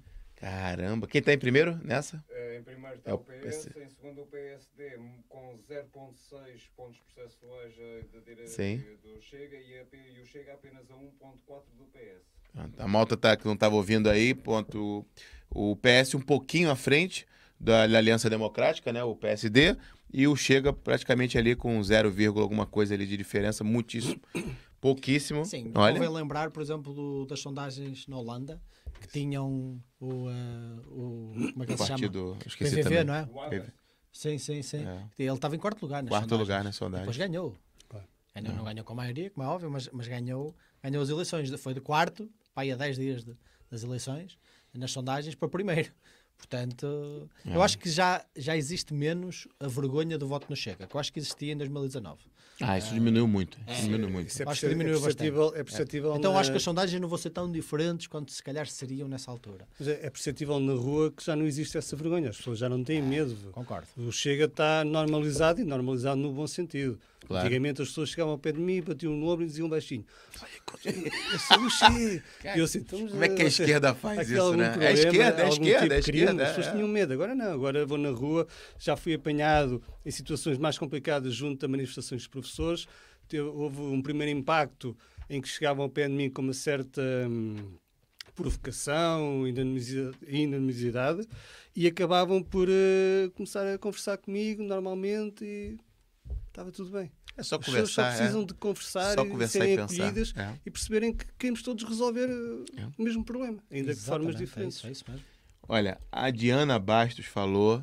Excelente ideia. Não faço ideia de que momento que ela comentou isso, mas, Mas- é importante frisar que ela foi na, Quando estava a falar da, da descentralização. da centralização. É? Pronto, então fazer centralização. Então, excelente ideia para o Hugo. Obrigado, Mauro. Obrigado. O Filou tá sempre com a gente também diz, ó, sou de Castelo Branco e pertenço ao núcleo, se precisarem de informação. Opa. A cena da também já é um. Temos já em Valpassos, temos em Castelo Branco, vambora. Filó, um grande abraço, pá. O- Obrigado. O, o João Descalço diz, ó, Santarém, Porto Alegre, Évora, Beja e Faro já começam a ser grandes bastiões do Chega, que você dizia, né? Eu acho que, eu acho que o. não sei se foi em Faro, que o Chega já roubou o segundo lugar, não é? Ao PSD lá. Ah, Acho que já está em segundo lugar. Acho que vai ser o segundo partido mais, é, mais já a votado. sondagem já está. O Felipe Coelho faz aqui a pergunta. Não coloquei? Agora foi. Boa noite.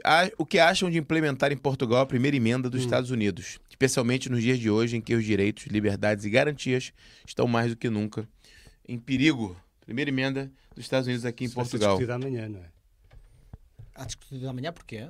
Não. É ah, da- não, isto é a da- primeira, a primeira. Isto é a liberdade de expressão. tá A liberdade de expressão, né? Estava com, foco, tava com foco na, Na- na nas segunda. armas. Nas armas. É. Peço desculpa. O que, que você tem visto aí da comunicação social? Tem acompanhado essa censura seletiva que acontece no Brasil e aqui em Portugal também? Muita malta de direita perdendo acesso ao Twitter, visto o Gonçalo Souza, o próprio Rosnador também, que a gente falava aqui antes. Eu vou, eu, vou, eu vou dizer algo, eu vou dizer algo que pode ser controverso, mas que não vos compromete, que só me compromete a mim, que o, o, o, o Salazar ao pé desta malta era um menino. Mas era um menino. Eu acho que isso não é nada comprometedor, é um facto. é. Porque o nível de censura, quer explícita, quer implícita, com que nos estamos a deparar e que estamos a ser alvo, é uma coisa aberrante. E principalmente mais grave do que aquela censura do cortar o canal ou não deixar falar, é aquela censura já ahm, quase genética já a cada um, que já, que já é, é, é inseminada quase à nascença. Sim. É já quase um chip que metem, olha, tu vais ser assim, tu não podes pensar diferente, tu estás canalizado para este tipo de pensamento. E, e, e é a censura que começa dentro de nós, porque uma coisa é a censura que nos é imposta, outra coisa é a autocensura já Isso é quase... verdade. Verdade. Isso é verdade. A malta às vezes hum, cala-se de dizer a verdade. Exato. Porque sabe que vai ser eh, confrontado com essas, com essas ideias. Isso é muito verdade o que tu estás a dizer.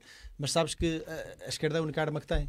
Porque como, como vem das escolas, isto vem das escolas. É? Claro, vem das escolas, vem, vem, vem também de um, de um aglomerado daquilo que é o poder estatal que eles colocam nas empresas. Exatamente. Depois muitas dessas empresas ficam uh, corporativizadas com aquilo que é esta, esta, esta relação uh, quase parasita eh, entre o Estado e essas grandes corporações e depois é-lhes exigida essa, essa, essa censura. A própria União Europeia está sempre a passar legislação atrás de legislação por parte do Facebook, por parte do YouTube, por parte do Twitter e de todas essas empresas para forçar a censura.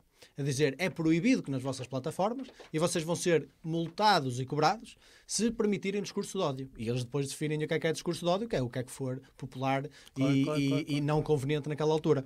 E então tudo isso uh, vem daí. Mas a esquerda, não, se não censurar, não é? se esses poderes totalitários não, não censurar, eles não conseguem ganhar o argumento. Então eles têm que censurar. É a forma Uh, é a sua estratégia política, é a censura. E depois há, há aí, há aí uma, uma vertente muito perversa, que é eles conseguem censurar em nome da liberdade. É incrível, não é? Isto é do mais perverso que há. Como é que alguém, para ter liberdade, censura? As pessoas têm de pensar pela cabeça delas próprias. E a partir daí tomam as suas decisões, não é? É verdade, é verdade. Temos aqui uma participação especial do nosso querido Mauro. Não está aqui nas telas, mas está aqui perto. A gente ele diz: ó, União Europeia quer impedir o Twitter por não conseguir censurar como faziam na era pré-Elon Musk, né? Exatamente. Isso deve ter sido um, assim, um corte absurdo, né, para a esquerda. vê, vê o que estão a fazer no Brasil, em que eles eh, queriam censurar, ou melhor, eles estão a censurar, estão a censurar na prática. Falar do Rumble? Nós, sim, sim, nós, é. te, nós, temos na prática, na prática, não na teoria, mas na prática, na prática uma ditadura ah. do, do, do, do STF, judiciário, uhum, do STF no Brasil. E aquilo que eles queriam fazer também com o Rumble, que era quase um porto de abrigo uh, relativamente à censura no Brasil, e eles disseram: ou vocês cancelam esta malta, ou vocês fazem o que nós disse, dizemos, ou vocês não operam aqui no Brasil. E eu, por acaso, aplaudi, aplaudi na altura e volto a aplaudir. Nós até publicámos na altura no Soberano a atitude do Rumble, que foi: não, nós vamos nos manter fiéis aos nossos princípios, até porque é essa a imagem deles, é de alternativa à censura e ao controlo uh, de alguma forma uh, artificial que, que nós vemos no YouTube e dizer não, nós vamos nos manter verdadeiros aos nossos princípios e não vamos acatar as ordens do, do Supremo de, do Brasil. E eu aplaudo isso e acho que é muito importante, mas é só mais uma prova de que muitas vezes essa censura não vem dessas grandes corporações, é-lhes impingida por parte do Estado e de grandes organizações, até não democráticas, como a União Europeia. É. Olha, aqui o. Deixa eu dar aqui um boa noite pro Felipe Rocha, que ele diz boa noite, cararro. Grande Filipão, tá sempre com a gente também. Já fiz a pergunta do Felipe Coelho. O João Descalço, que fala né, sete idiomas, ele diz ali, ó, como é que fala o PVV, o Partido da Holanda, que tu não soube falar. Tem que aprender a falar isso aí, Marquinhos. É o PVV. É, é. eu não sei dizer isto. É. Eu sei que é o PVV. É.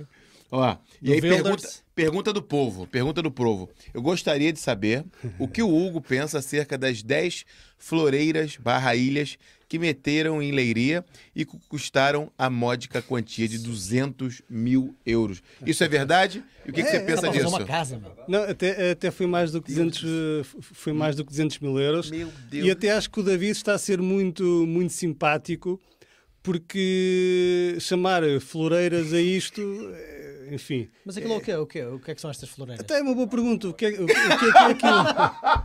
é uma boa pergunta. O que é aquilo? Aquilo, aquilo o, o, o nome que o, que o Presidente da Câmara usa são ilhas, ilhas tecnológicas. Aquilo vem, vem acoplado com um poste que tem uns sensores para medir eh, uma série de parâmetros do ar e mais não sei quantos. Uh, mas se tu fores a leiria, realmente aquilo são uns bancos de plástico, tem uma floreira e é isso. Não há muito mais a dizer a justificativa do, a justificativa do executivo foi que os dinheiros vieram não sei de onde, os fundos não sei de onde. Pois, quando é dos outros não custa gastar. Claro, é? mas para mim, e aquilo que eu disse na Assembleia, é que o, o dinheiro vem sempre de algum sítio. Falando, continua falando. É sempre do nosso bolso. Né? Pode vir de fundos, pode vir daqui, mas sai sempre do nosso sítio. Do, do, mesmo sítio, que é dos nossos bolsos. Pronto. E estas floreiras foram um caso paradigmático de desperdício de dinheiro é, é, que não tem outro nome, isto é um desperdício de dinheiro. A única, a única coisa que é que nem para sentar elas dão jeito, porque não são ergonómicas. Não dão. E a única coisa, que a única utilidade que eu já vi a ser dada aos tais postos que acompanham estas floreiras foi para a malta pendurar, olha, os cartazes das campanhas e aqueles fios dos arraiais e coisas dessas, porque de resto. Pô, isso, é incrível. isso quer dizer que cada banquinho desses, não é? Tecnológico, Era aí que eu vou que botar seja, aqui, Marquinhos. Cada pera. floreira custou 20 mil euros. São 10? É isso? São 10, assim, agora 20 não mil tenho euros? presente o número certo. Peraí, peraí, vou botar aqui na tela já pra malta ver. Peraí, que eu tô perdido. Isso é Vamos preço lá. de um bom carro novo. Tantã. É aqui Era a isso, é notícia, isso, é isso, compartilhar aqui. Deixa eu dar um zoom aqui. Ah, não, mas tem uma árvore no meio. Opa, isto- Ah, não tem. Não tem? Este é só um projeto. Este é só um projeto. Se calhar ainda não cresceu, ó, Hugo. Temos de ser justos também, pá. Tem, tem, tem, tem uma, Já estás a partilhar ecrã? Já tô, tô vendo já. São no total 10 ilhas compostas por floreira, banco e algumas com candeeiro Os tais, os inteligente. tais postos são os candeeiros inteligentes. Peço desculpa, afinal, que não é um posto. Vocês viram ao Ponte de Lima. Ponte Lima Candeeiros candeeiros que passam música, inteligentes. Isso é brincadeira, cara. 20 mil euros. Provavelmente já reparou Não, que há é- novas floreiras em Leiria. mil, que 20 mil, 200 mil. Sim, sim, 20 mil por cada uma, não é? Por cada uma. Isto é, é um exemplo paradigmático de como isso, se gasta cara. dinheiro dos contribuintes só porque sim. Só porque se de fazer Não, sabes porquê? O o Milton Friedman explicava isto, né? até no Liberdade para Escolher. Calma, explicava- calma, deixa eu voltar pra você, que tu já vai embora ali. Eu tenho que fazer sete coisas ao mesmo tempo. Não, mas o, Vai, fala. o Milton Friedman explicava isto no Liberdade para Escolher, onde ele dizia que existem quatro formas de tu gastar dinheiro. Nós até temos um vídeo, É, sim, na sim. altura o Pedro, Pedro, grande Pedro. grande Pedro, um grande abraço para ti, Pedro, eh, fez na altura sobre estas quatro formas de gastar dinheiro, que o Milton Friedman explicou, que é, tu tens o- a forma de gastar dinheiro que é, tu gastas o teu dinheiro nas tuas coisas. Depois tens, gastas o teu dinheiro nas coisas dos outros. Depois gastas o dinheiro dos outros nas tuas coisas ou o dinheiro dos outros nas coisas dos outros. E a quarta forma, que é gastar o dinheiro dos outros nas coisas dos outros, faz com que tu nem tenhas que priorizar a qualidade nem o custo. Quando tu gastas para ti e dos teus custos, tu de- procuras assim, bem, deixa-me arranjar a melhor qualidade de preço, deixa-me arranjar a coisa mais barata, ou não necessariamente a mais barata, mas a que tenha melhor equilíbrio entre o mais barato e a melhor qualidade. Tu procuras economizar e ter também qualidade no que vais adquirir. Quando tu gastas o dos outros, tu já não procuras economizar. Tu já não dás tanta vantagem a isso. Porquê? Porque é o dos outros. É o dinheiro dos outros, não te custa. Então, quando tu juntas os dois fatores, que é não só tu gastas o dinheiro dos outros, como também nas coisas dos outros, tu não te importas de desbanjar. Não, não, não. E então o Milton Friedman explica isso de uma forma muito inteligente. Só uma coisa, mesmo discordando da política monetária que ele tinha, passa uma coisa que ele era um excelente professor. Pá, e é um, um grande representante daquilo que são as ideias de liberdade na, na economia, não é? Por isso é que ele também foi um, um, um grande economista e um prémio Nobel da Economia. Ah. O Miguel Braga diz: hoje é ser radical é pertencer ao Chega. É. A Cristiana Ferreira diz: agradeço Zuga, tem me ajudado imenso a perceber mais de política. Parabéns pelo excelente trabalho. Portugal precisa de mais iniciativas assim. Obrigado, tamo junto. Obrigado, Cristiana. Grande Um Cristiana. abraço. Agora que eu tenho aqui uns aqui, ó, para pegar, tem uma pergunta boa. A Jaqueline Borralho diz, ó, Zugas, por favor, tragam aí um dos jornalistas e façam-lhes a- as perguntas que todos queremos fazer-lhes. Eu acho praticamente impossível algum jornalista aceitar vir aqui. Nós somos concorrentes dele, mano. Exatamente, é, está fazendo o que eles não querem fazer ou não podem É fazer. difícil, é difícil. É Ah. difícil alguém aceitar. é uma falda anjo Mafalda? É. Uma falda Essa eu não conheço, Mafalda. Eu não conheço nenhum também. Duvido que isso, duvido que isso vá algum dia acontecer. Mas seria. É assim, não. Eu, eu, eu, percebo que vocês gostem do drama e também da- desse combate político, mas eu prefiro trazer gente com alguma coisa a acrescentar.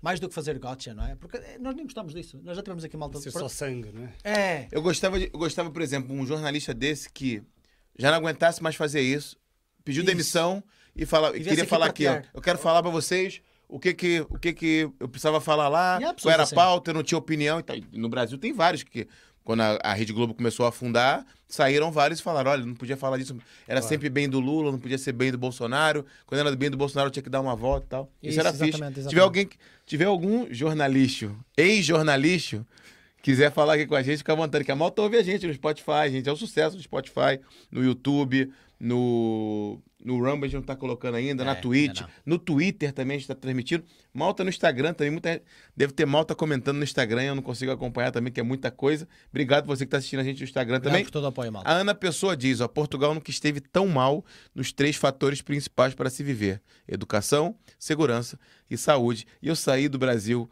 para fugir disso. vim pra Portugal, o negócio aqui tá feio. verdade, tá muito é longe verdade. do Brasil ainda, principalmente do Rio de Janeiro. Mas pronto. Mas nós achamos sempre que está longe até, não é? É, até chegar. Até é. inevitável. Luiz, Luiz Santos diz, ó, em Barcelos, o hospital está para ser construído há mais de 25 anos. O que temos já tem mais de 150 anos e bastante degradado. Isso chama-se Estado. Deixa-me só pegar na, na, no comentário aqui da Ana também para ah, tá uh, fazer um, aqui uma, uma pesca à mente do, do Hugo relativamente a estes fatores. Nós já falámos aqui um bocadinho de saúde, acho que estiveste muito bem. Ainda não falámos sobre o ensino, ainda não falámos sobre a segurança. A segurança tem estado na, na, tentado na ribalta agora relativamente aos tópicos principais. Verdade. Nós tivemos as várias manifestações, tivemos aí manifestações que as dizem que são ilegítimas porque foi num sítio que não era devido, etc. Qual é a tua opinião sobre isso? Qual é a tua opinião sobre estas reivindicações das forças de segurança e como é que nós efetivamente podemos melhorar a questão da segurança em Portugal? Eu, eu, eu em Leiria acompanhei as manifestações dos polícias junto aos espaços do Conselho. Oh, legal. Uh, estive lá com eles, Santas da Noite. Uh, também tenho feito reuniões, nomeadamente acompanhado algumas pelo, pelo professor Gabriel Mitar Ribeiro, junto à PSP, junto à GNR, estamos junto das instituições. É, uma, é um do trabalho que nós temos estado a fazer. Uh, quanto à questão da, da manifestação, o que me preocupa não é se a manifestação estava programada para o local A e passou para o local B. Eu acho que isso é discutir a espuma do assunto. A mim me preocupa é porque é que esses homens e mulheres que fizeram um juramento, que vivem a pátria, que têm o seu sentido de missão, resolvem perder dinheiro, perder tempo com a família para ir para a rua reivindicar os seus direitos. Isso é que me preocupa e isso é o que eu gostava de ver discutido. Não se fizeram barulho aqui ou se fizeram barulho, barulho ali e depois vi falar de cercos. Isso é uma vergonha e isso é uma ofensa a todos aqueles que na história de Portugal, pós 25 de Abril ou durante o 25 de Abril, sofreram os cercos várias situações podíamos falar. Isso sim foram cercos. Agora, estar a falar de uma manifestação só porque não foi no A, foi no B, e vir com a história da vitimização e falar de cercos, pá, isso é uma ofensa. Que eu queria ver discutido, e que, e, por exemplo, o Pedro Nuno Santos, que levantou essa questão, que, uh, que viesse dizer porque é que em oito anos não melhoraram as condições de trabalho do, dos polícias e dos militares da GNR. E, isso é que eu gostava de ver discutido. A pessoa que estava em número 2 para a liderança do PS estava responsável por essa pasta. Isso, isso é que são discussões que, que, devem ser tidas e não questões formais de se, se a manifestação foi legítima ou não. Por amor de Deus, não é? Não é isso que vai dar mais segurança aos portugueses. E eu, eu, em Leiria, uh, tenho dito por várias vezes, e isto aplica-se também em Portugal, que Leiria ainda é uma cidade segura e Portugal ainda é um país seguro. Ainda é. Mas com o foco no ainda.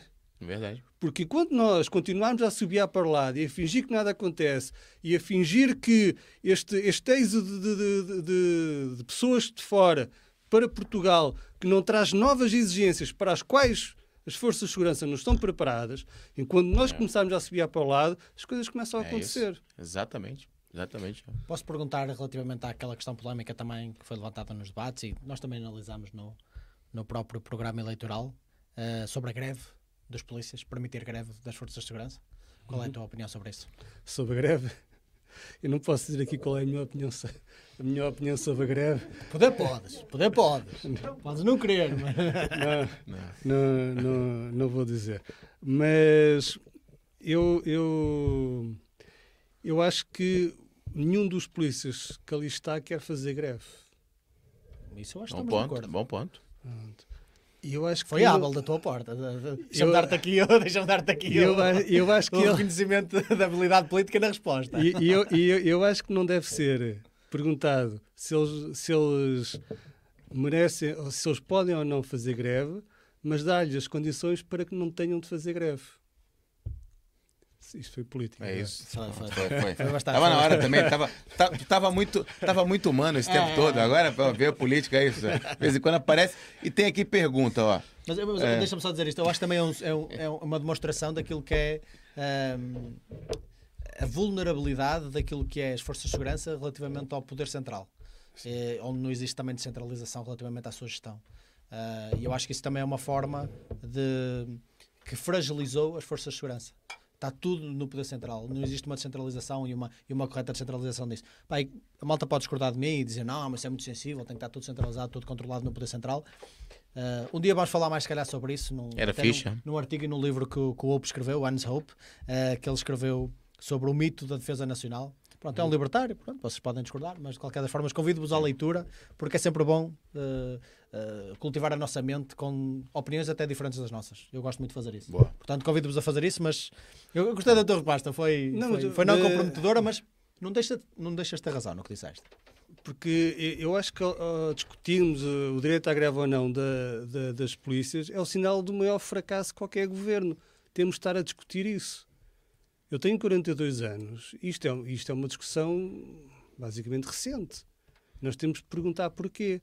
Eu tenho ido visitar muitos quartéis e, e muitos, muitas instalações da, da PSP e eu vejo as condições, até por força do meu trabalho enquanto advogado, e eu vejo as condições decadentes com que aqueles homens e mulheres trabalham. E isso tem de ser valorizado. Terrível, sim, sim. Não há condições, nada funciona ou pouco funciona, eles desdobram-se para que as coisas aconteçam. E as pessoas às vezes não têm essa noção. Uh, há muita coisa, por exemplo, em termos burocráticos, que é feito pelos próprios guardas ou pelos próprios agentes, que não deveria ser feito por eles. A, a, polícia é para guardar, é para defender, é para manter a ordem. Não é para estar ao computador a carregar entre não sei quantos. Burocracia. Estão-me a fazer entender. Sim, perfeito. Isso tem de ser, e há tanta pessoa sem, sem saber para onde vai trabalhar, depois tirar um curso, tem cursos de direito, cursos de, dentro dessa área da, da justiça, que poderia muito bem fazer essas funções burocráticas. Enquanto que os polícias, que não são muitos, tinham de ir para a rua. E depois é valorizar a figura do polícia. Antigamente nós tínhamos algumas figuras de referência, que era o professor, era o bombeiro, era o polícia. Hoje em dia essas figuras de referências sociais desapareceram.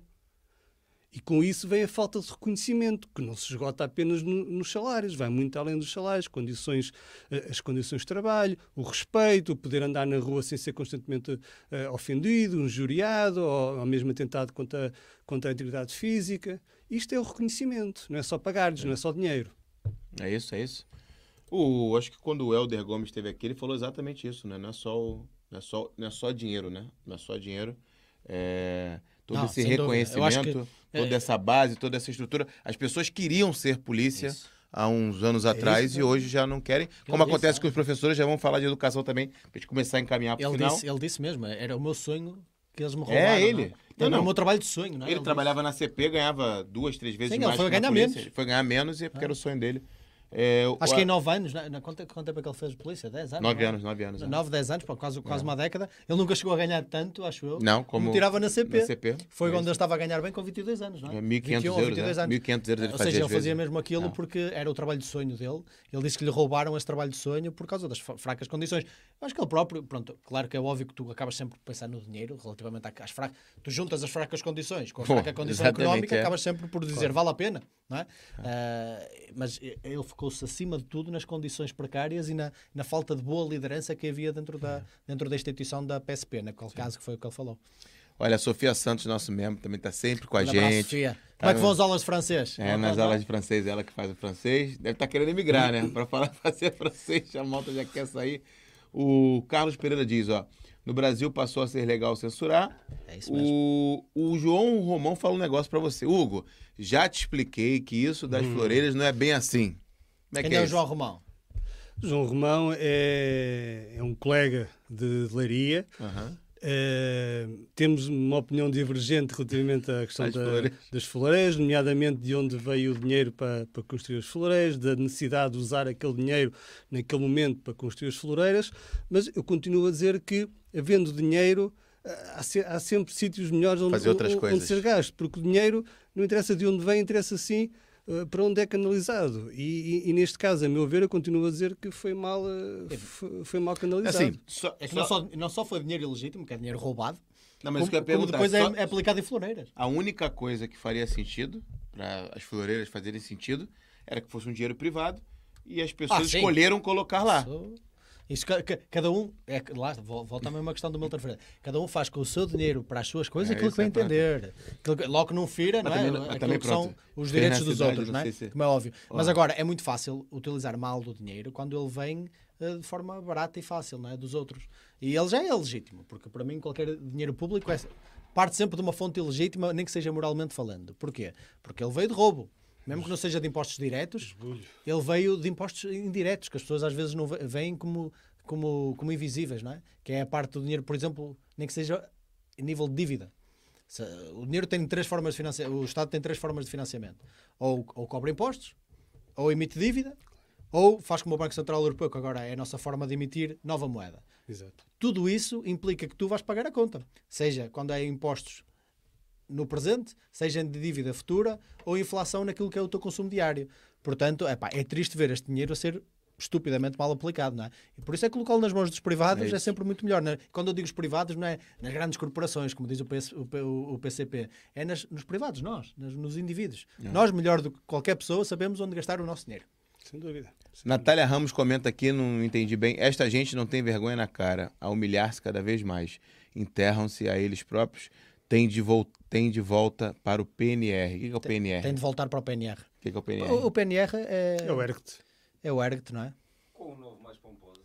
É, o ERGT, aquele que disse, que fez, teve aquela, aquela, aquela, aquela conversa interessante com o Carlos Daniel, não é? Na, no, no, debate, no debate, ah, no, ponto no debate da Liga dos Últimos, onde eles disseram, onde ele diz, ah, toda a gente sabe, os bichos dos comunais que, que, se vê na Ponte Salazar, e, e, o, e, o, e, o, jornalista diz: Não, a ponte 25 de Abril. E ele, Ponte Salazar. E ele, pô, mas a ponte, uh, o nome é 25 de Abril. Ele, sim, sim, a Ponte Salazar.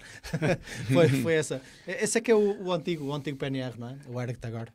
Oh, o, Eu não percebi o comentário, by the way. É isso, é isso. O João Rafael forma... dos Santos diz assim: um assunto recente, o problema das forças de segurança tem sido tema há vários anos. Basta ver os segmentos criminais concordo, concordo, dos programas da manhã nos canais. Foram palavras mal escolhidas, tens razão. Já vai dar muito tempo, mas tem sido mais recente agora as manifestações, tem sido mais vocal, se calhar, mas o problema, tens razão, já vem de há vários anos. É.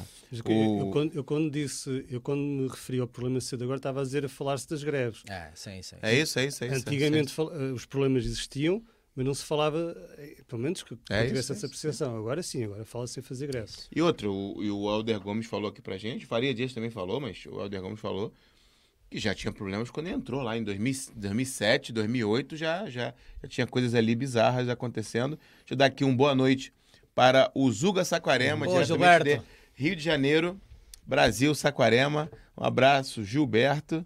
O canal Descentrado diz Força de Segurança também é assunto para amanhã. Exatamente. E... Marquem presença aqui amanhã, vai ser uma conversa brutal. o João Descalço diz aqui, ó, PNR é igual a Egget, o 25 de abril foi uma traição igual a ponte de Salazar. é isso, é isso, é isso. Ele diz... Assim, que o 25 de abril foi uma traição, há muita verdade nesta palavra assim mais, nesta expressão, nesta expressão uh, se calhar mais chocante, há muita verdade. E nós temos um vídeo sobre isso também do nosso grande amigo Pedro, a falar sobre... 20, a farsa do 25, a farsa de, abril. 25 de abril. Vamos ver esse vídeo maior sucesso nosso. Até, na altura até o Gonçalo reagiu a esse vídeo e tão é, bom verdade, que foi. É. Portanto, todo o mérito para o Pedro. Todo o mérito e pronto, encaminhando, começando a encaminhar para o final, falar de educação ou ensino.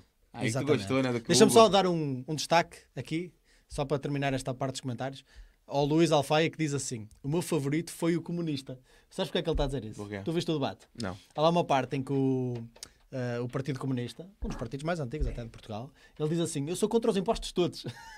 Aí falou? todos menos um. E o Luís até lhe brilhou os olhos, é? Como é óbvio, dizer que é contra todos os impostos. Agora, é, pronto, claro que ele depois foi dizer que eu, eu sou contra todos os impostos, uh, menos um, que é o imposto da riqueza, onde ele diz que deveria ser uh, exigentemente proporcional não é? e, e progressivo. Uh, ou seja, ele é contra a riqueza, basicamente. É uma forma diferente de dizer que ele é contra o, o, o mérito a funcionar e a, e a, e a dar os incentivos corretos às pessoas que fazem por eles. Quem, então, quem eu disse isso? O, uh, o Partido Comunista, o, como é que ele se chama? Raimundo. O, não. não, não, não, não. não. É o, uh, como é que ele, eu esqueci-me da sigla agora deles, é. mas é, é o outro Partido Comunista muito conhecido. Tem outro ainda. É, não, educação. Não, há vários, há vários. educação para te encaminhar. MRPP. Obrigado, Ministro. Obrigado, obrigado, Ministro. Não, não, é propriamente um partido que me diga muito, por isso eu esqueço-me das, das siglas. Mas ele disse isso e por isso é que ele está a dizer isso. Ensino, bora lá. Espera aí, tem aqui um. Tinha aqui, peraí, tinha um comentário aqui da malta dizendo que em Leiria os professores estão tendo depressão e ela diz assim, e sabem bem o porquê. Não sei se tem alguma coisa relacionada. É, quer falar isso? Já, já, país, é? já inicialmente para falar sim, de educação. Sim, sim, o que está acontecendo com os professores, essa baixa, com a educação em Portugal e em Leiria? Não, o, o problema do, do ensino, como o Marco disse muito bem, é o problema do, dos professores estão, estão esgotados, estão, estão cansados. E isso é um problema transversal a todo o país estão cansados devido à idade, devido à carga do, dos próprios currículos, à carga horária completamente desadequada. E isso é uma das coisas que o Chega, através da, da pessoa do professor Gabriel Militar Ribeiro, tem defendido, que é uma adequação dos próprios currículos. Os currículos serem alterados de modo a ficarem mais, não é mais fáceis, mas mais, uh, mais curtos, mais ligeiros. Porque senão aquilo que hoje assistimos é um ensino feito exclusivamente à custa do sacrifício dos professores.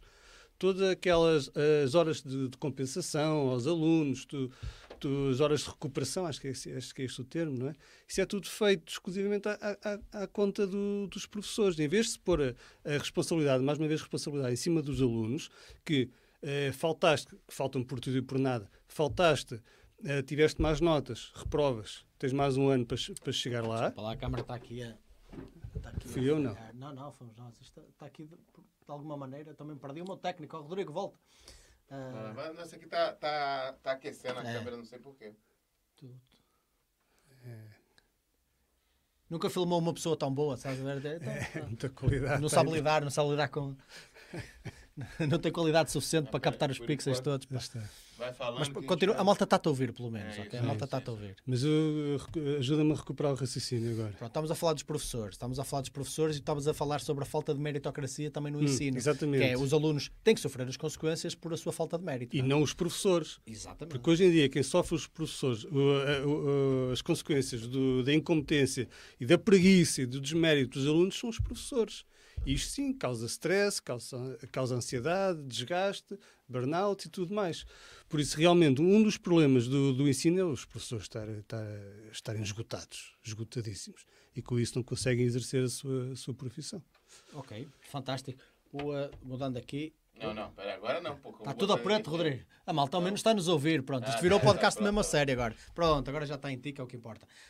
Um, que outras medidas tu terias como prioritárias na questão do ensino em Portugal.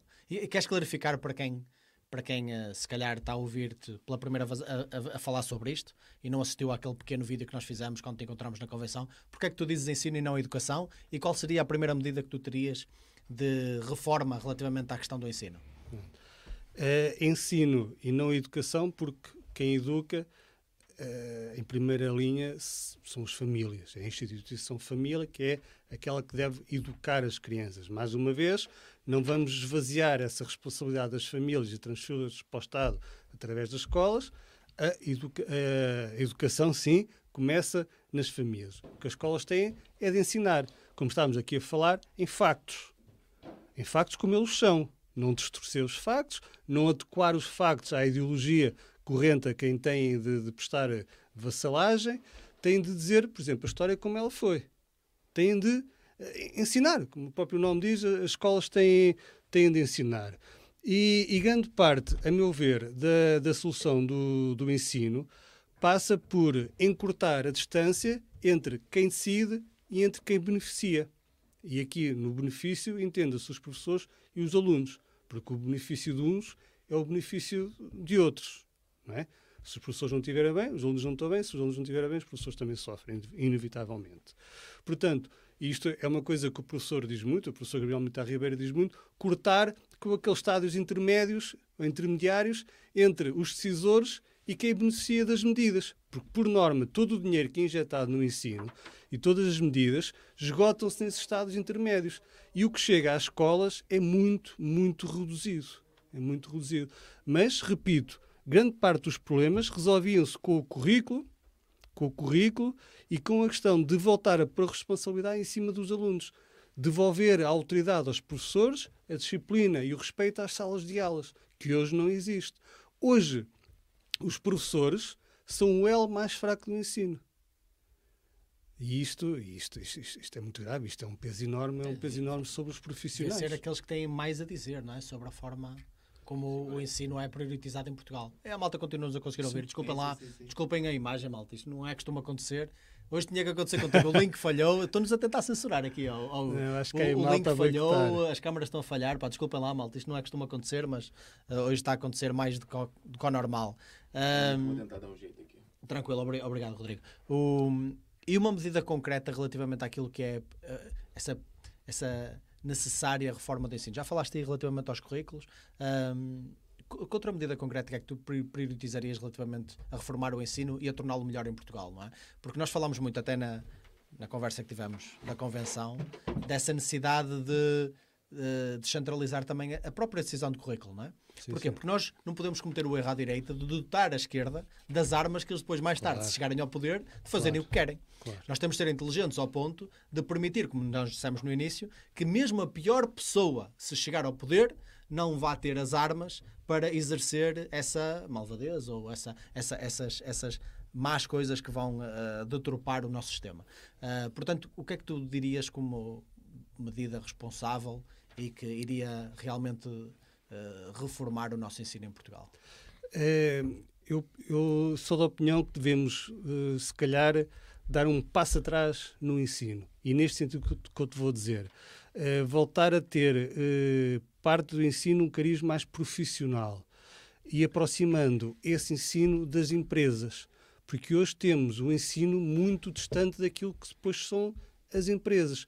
Temos as escolas com, com os currículos, o primeiro ano, segundo, terceiro, quarto, Sim. e faz a escolaridade toda. Depois vais para o universo secundário, depois vais para o universo da faculdade, eventualmente, mas isso tudo numa linha completamente distante à linha do mundo empresarial.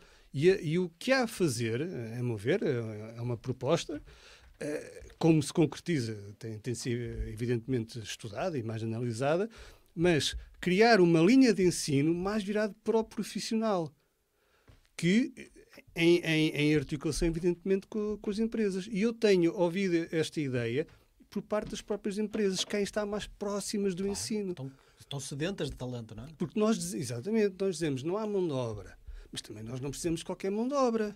As empresas, a metalomecânica, os moldes, etc., precisam de mão de obra minimamente formada, já não vou dizer especializada, mas com competências específicas. É? E isso deveria começar a surgir desde a escola. Não é, estás formado, agora vai fazer alguma coisa. Uh, tirando aquelas, aqueles cursos são, que, são, que são específicos. Não é? Isto leva ao quê? Leva a uma geração de malta altamente formada, mas pouco capacitada. São coisas distintas, não é? Uh, e, e, e, a que é formada e capacitada tende a fugir do país e, e atualmente não os posso censurar, não é? é. Porque aqui, aqui não, não, não encontram futuro. E eu, eu, tenho, eu tenho tido, a parte das empresas, realmente uma necessidade de estarem mais perto das escolas. Existem algumas escolas já de ensino profissionais, mas são poucas e mesmo assim a, a trabalhar mal. Uh, a parte dos cursos profissionais que agora foram integrados dentro do ensino secundário, eu acho que não estou a dizer nenhuma asneira, acho que foi mesmo assim que isso aconteceu, foi um erro. Daí eu estar a dizer, dar um passo atrás. Aquilo que se queria fazer, que era eh, incluir, eh, tirar um bocado aquele estigma do ensino profissional, incluir ali no meio do, do, do secundário, uhum. pronto, uh, isso acabou por desvirtuar o próprio ensino profissional quando devia ter uma linha própria, devia ter um sentido próprio direcionado para o mercado é? de trabalho. Acabou Exatamente. por ser encarado como aquele lugar para onde vão as pessoas uh, com piores qualificações académicas, Exatamente. que não se enquadram no, se calhar no, no, no, elitismo das ciências naturais, das humanidades e das artes, não é? Olha, para ali vão... Os burros, vão, alguém, é, falou, isso, é isso. alguém falou para a gente, é os burros. Eu acho isso, os eu mecânicos, os carpinteiros, como se fosse uma Porra, coisa menor. E é o que a malta que está mais ganhando dinheiro hoje, é. a malta está recusando o trabalho hoje. Ó. Você, não, recusando mesmo. Você conseguir um marceneiro, um mecânico, pô, você tem que dar sorte. Extremamente valioso. E tem que pedir por favor para ele. É, isso. É isso? Isso mesmo. É, é mesmo isso. É, mesmo. é a malta que fala assim, ó, me chamavam de burro na escola que agora estão fazer, eles fazem rios de dinheiro, ainda bem, ainda bem. Ainda bem, ainda bem claro, claro. Eu acho que, por exemplo, na Suíça eles lidam com esse aspecto mais profissional e mais prático do, da, de algumas dessas uh, vertentes mais académicas de uma forma muito mais saudável. Eles têm mesmo, eles lidam com isso como um, um ramo diferente, mas tão legítimo como aquele que, eu vou dizer, o ensino normal, é? sim, o ensino sim, mais sim, normal. Claro, claro, sim, claro que sim. É. Uh, e, e, parte dessa solução passa por aquilo que estavas a dizer, que eu transmitido outra vez na convenção, que é, é a descentralização. A descentralização tem de chegar ao ensino, tem de chegar às escolas, mas não é aquela descentralização de tarefeira, de agora vocês pagam aos professores, está feita a descentralização. Yeah. Não é, isto não é descentralização, não é? Isto nem é alegação de competências, isto é atribuição de tarefas, meramente. Agora vocês pagam, são os nossos tesoureiros, não é nada disso. Uh, quando digo descentralizar, digo que as câmaras tenham um papel neste ensino profissional de acordo com as necessidades do Conselho e do Distrito. Porque nós queremos é, é, é, é ter alunos, ter jovens que saiam formados para alguma coisa. Não que saiam formados para, para o desemprego.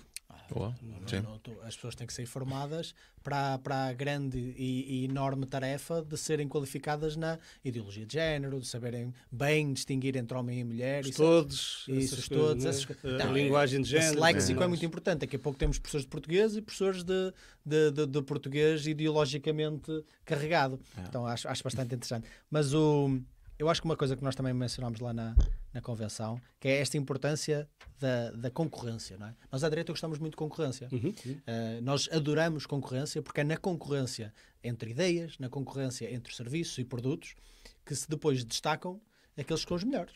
Seja as melhores pessoas, os melhores produtos ou os melhores serviços. Então essa concorrência é essencial. Eu acho que é super importante dar essa autonomia, essa descentralização às escolas e fazê-los concorrer. Não só no currículo, como na forma de ensino, porque nós não podemos ser uh, inocentes.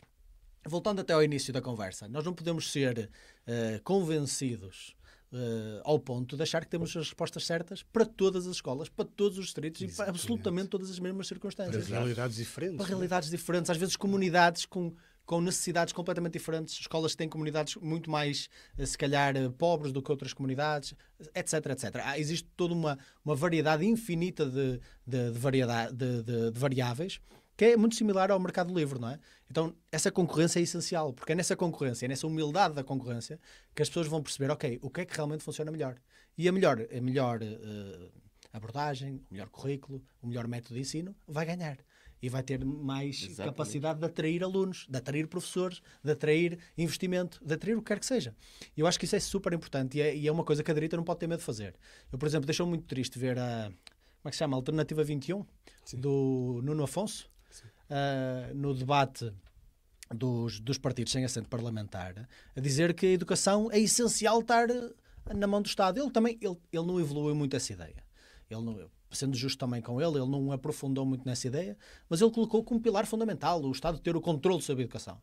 Eu acho que uh, essa ideia foi o que nos levou ao que temos hoje. Foi o Estado ter o poder total sobre a educação que minou completamente a mente dos nossos jovens. E acho que essa é a fonte do problema e não a solução. E pronto, e nós estamos sem querer, às vezes à direita, a dar as armas à esquerda, para quando eles, inevitavelmente, mesmo que nós consigamos chegar ao poder, eles vão voltar, dar-lhes as armas de mão beijada para eles voltar a fazer o que sempre fizeram, que é dominar a mente dos nossos jovens. Exatamente.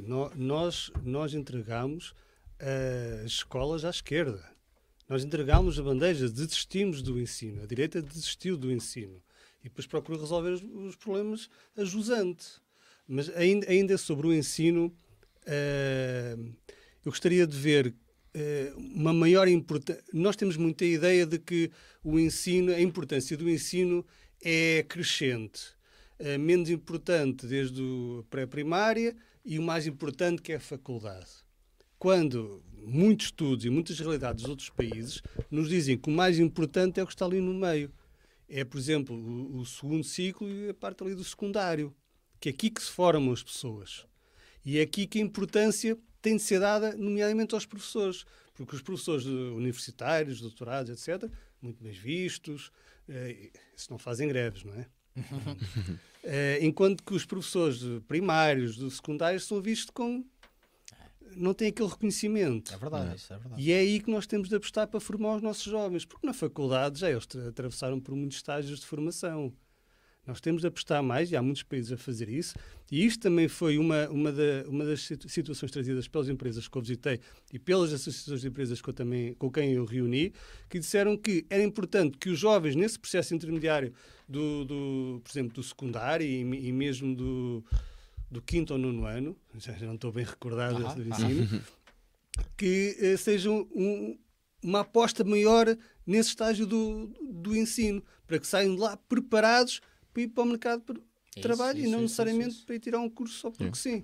Nós vimos aqui uma estatística interessante que, que joga muito com o que estás a falar, que era uma estatística que demonstrava as qualificações dependendo da faixa etária de cada população na Europa.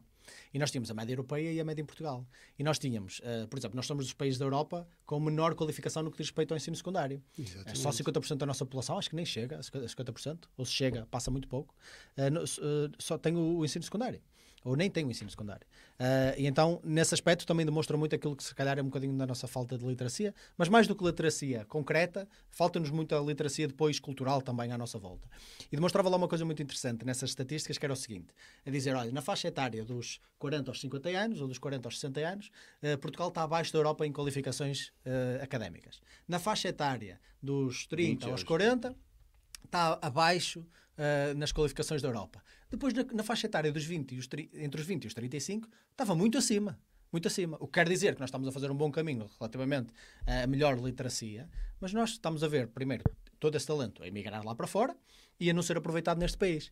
Mas estamos a ver outra coisa que foi, foi vendida à mente do português de que tu tirares um curso superior, uma licenciatura e um mestrado e etc, e doutoramento e por aí acima, iria resolver todos os seus problemas. Iria ser a forma fantástica deles conseguirem ter mais oportunidade económica, o que é claramente mentira. Até porque eles primeiro estão a procurar essa oportunidade económica lá fora, no estrangeiro e não aqui em Portugal.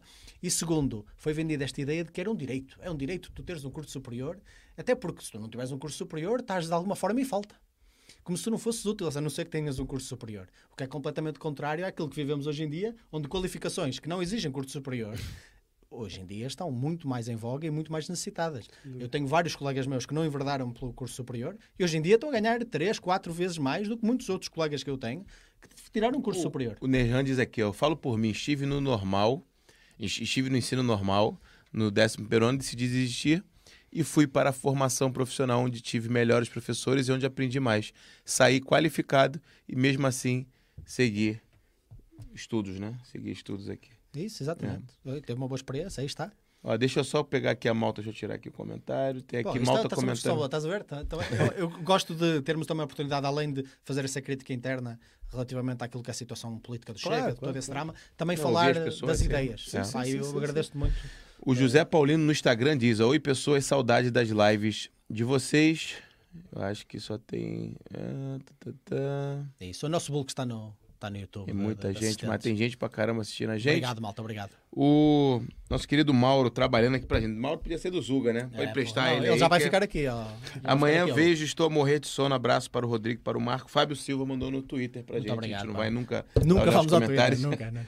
A única altura que vamos ao Twitter é para pôr live lá. e pra, pronto, para encaminhar aqui, vou fazer a última pergunta que eu guardei até para o final. Nosso querido Miguel Lourenço, ele pergunta o seguinte, Hugo. Ele diz, Hugo, por que é que te chateia a lista para a Assembleia da República se a fina flor da política é a política local?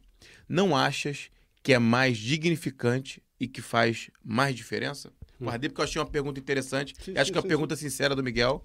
E, Hugo, eu, eu, eu, eu acho que uma coisa não tem nada a ver com outra. Porque aquilo que me chateia, em termos de, da lista que foi apresentada à Assembleia da República, é o princípio que está subjacente a essa lista. E isso aplica-se quer para a Assembleia da República, quer para as autárquicas, okay. quer okay. meritocracia, quer competência. Okay. Isso tem de ser transversal. Por isso, eu acho que eu, eu percebo o porquê da pergunta. Sim. E eu, eu ao, ao, mostrar a minha indignação com os nomes que foram escolhidos para esta lista, eu não estou com isto a desvalorizar as autárquicas. É. Aliás, eu sou, eu sou deputado municipal, era o último a desvalorizar é claro. esse papel autárquico, não é? O que eu estou a dizer é que, e, e da mesma forma que se for mais uma vez comprometido o princípio da meritocracia nas autárquicas, eu hei de me insurgir também contra. Por isso o princípio é exatamente Perfeito. o mesmo. Mas concordo com ele, aliás, eu comecei por dizer, e já disse várias vezes, que o poder vem de baixo. Sim, Portanto, 100% de acordo, mas uma coisa não tem nada a ver com a outra e o problema é o mesmo, quer numa situação, quer noutra. Perfeito. É, e é como o Rodrigo diz, o, o, tu falas muito bem quando dizes, nós não podemos, eh, apesar do poder local poder ser ou deveria né, ser mais primário neste, neste caso, nós não podemos ignorar o facto de que o poder central, neste momento, claro, claro, uh, detém claro. De, um, de um pedestal muito mais elevado e se nós o ignorarmos, alguém vai ocupar esse vácuo. Até, até porque, mesmo, mesmo para, para terminar, uh, a forma de dar mais.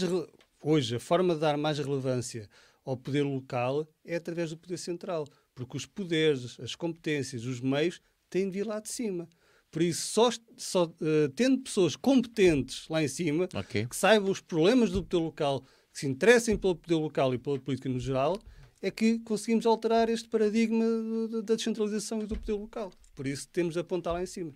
Exatamente. E, mais uma vez ficaste sem câmara, pá. Hugo, Desculpa lá. Porra, que é isto? Internal Ah, Temp é. High. Não, não. Nunca vi isso, nunca vi isso. Mas pronto, é é. hora de, é hora de terminar. Desculpa lá, malta. Desculpa lá. ia terminar já Ainda, ainda por cima com, com um convidado tão bom como, o- como o Hugo. Desculpa lá por ter acontecido das Não, câmaras. perdem muito. Mas a, a malta, a malta não nos deixou, como podes ver, portanto, É isso, é. e está sempre aqui a comentar Obrigado, e com, Maltinha, com muita valeu. interação.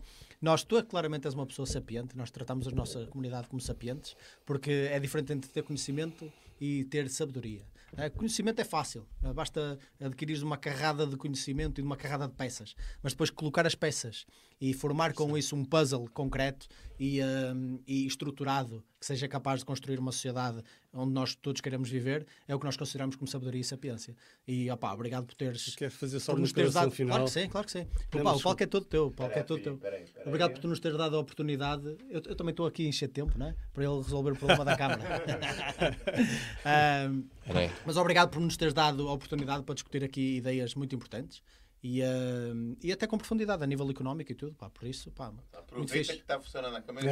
Ah, Aquilo que era a admiração que eu tinha por ti antes de fazermos a live, agora multiplica Vai, vai, está com ele, vai com ele, vai com ele. Portanto, parabéns, parabéns por atitude, parabéns pela coragem, porque não é fácil num partido que muita gente acusa de ser centralista e até, pronto, muita gente chama tudo e mais alguma coisa eh, no que diz respeito a fascista, xenófobo, etc. Essas coisas todas, mas muita gente acusa ou chega de ser muito centralista no que diz respeito a essa atitude quase de divindade perante a figura de André Ventura e que não pode dizer nada contra aquilo que são as decisões do partido e eu acho que isso é, é de louvar essa tua coragem e essa tua atitude crítica, que é uma coisa que eu quero mais ver à direita. Por isso, pá, parabéns por essa atitude. Antes- E agora, palavras finais. Não, calma, calma. Antes de dar Antes- passar para a finais, tem aqui a malta já dizendo: ó, João Descalço diz, grande convidado de hoje.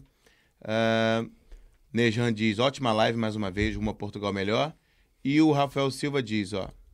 Hugo, poderia então contactar-lhe para tentar dar uma ajuda a si? este Rafael Trabalhar consigo? É o jovem, é o jovem, é o jovem. Miúdo, tem 42 É o jovem. Pode, né? É, claro que sim. É, eu, eu é que agradeço.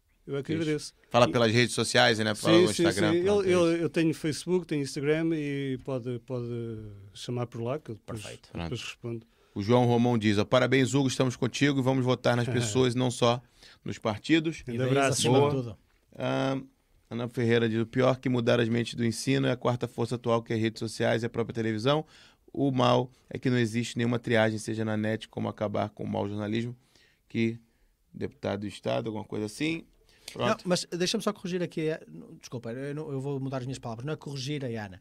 O que eu queria dizer é eh, acrescentar essa, essa, esse comentário que a Ana fez, que é eu acho que a falta de triagem não é, não é que é o problema. Porque a triagem nós fazemos. Nós, Eu acho que devemos eh, eh, convidar a pessoa a ser crítica para fazer essa triagem. O problema é o excesso de triagem nos meios tradicionais. Esse é que é o problema. Não é a falta de triagem. O, o problema é que existe triagem a mais relativamente àquilo que é uma visão única que eles querem vender nos meios Verdade. tradicionais de comunicação. Seja É a farsa, é a ilusão, né? RTP, então, pronto, é, é, é, é, é- é pública. Nós falamos muito isso na nossa palestra que, que demos na Conselhia do Chega aqui em Famalicão, que, a, a qual nós chamamos a ilusão da escolha, o jornalismo é a ilusão da escolha, onde nós vamos falar sobre a nossa história, de como é que começamos, e depois também fazer uma análise um bocadinho daquilo que é o jornalismo em Portugal e do próprio fenómeno do jornalismo institucional.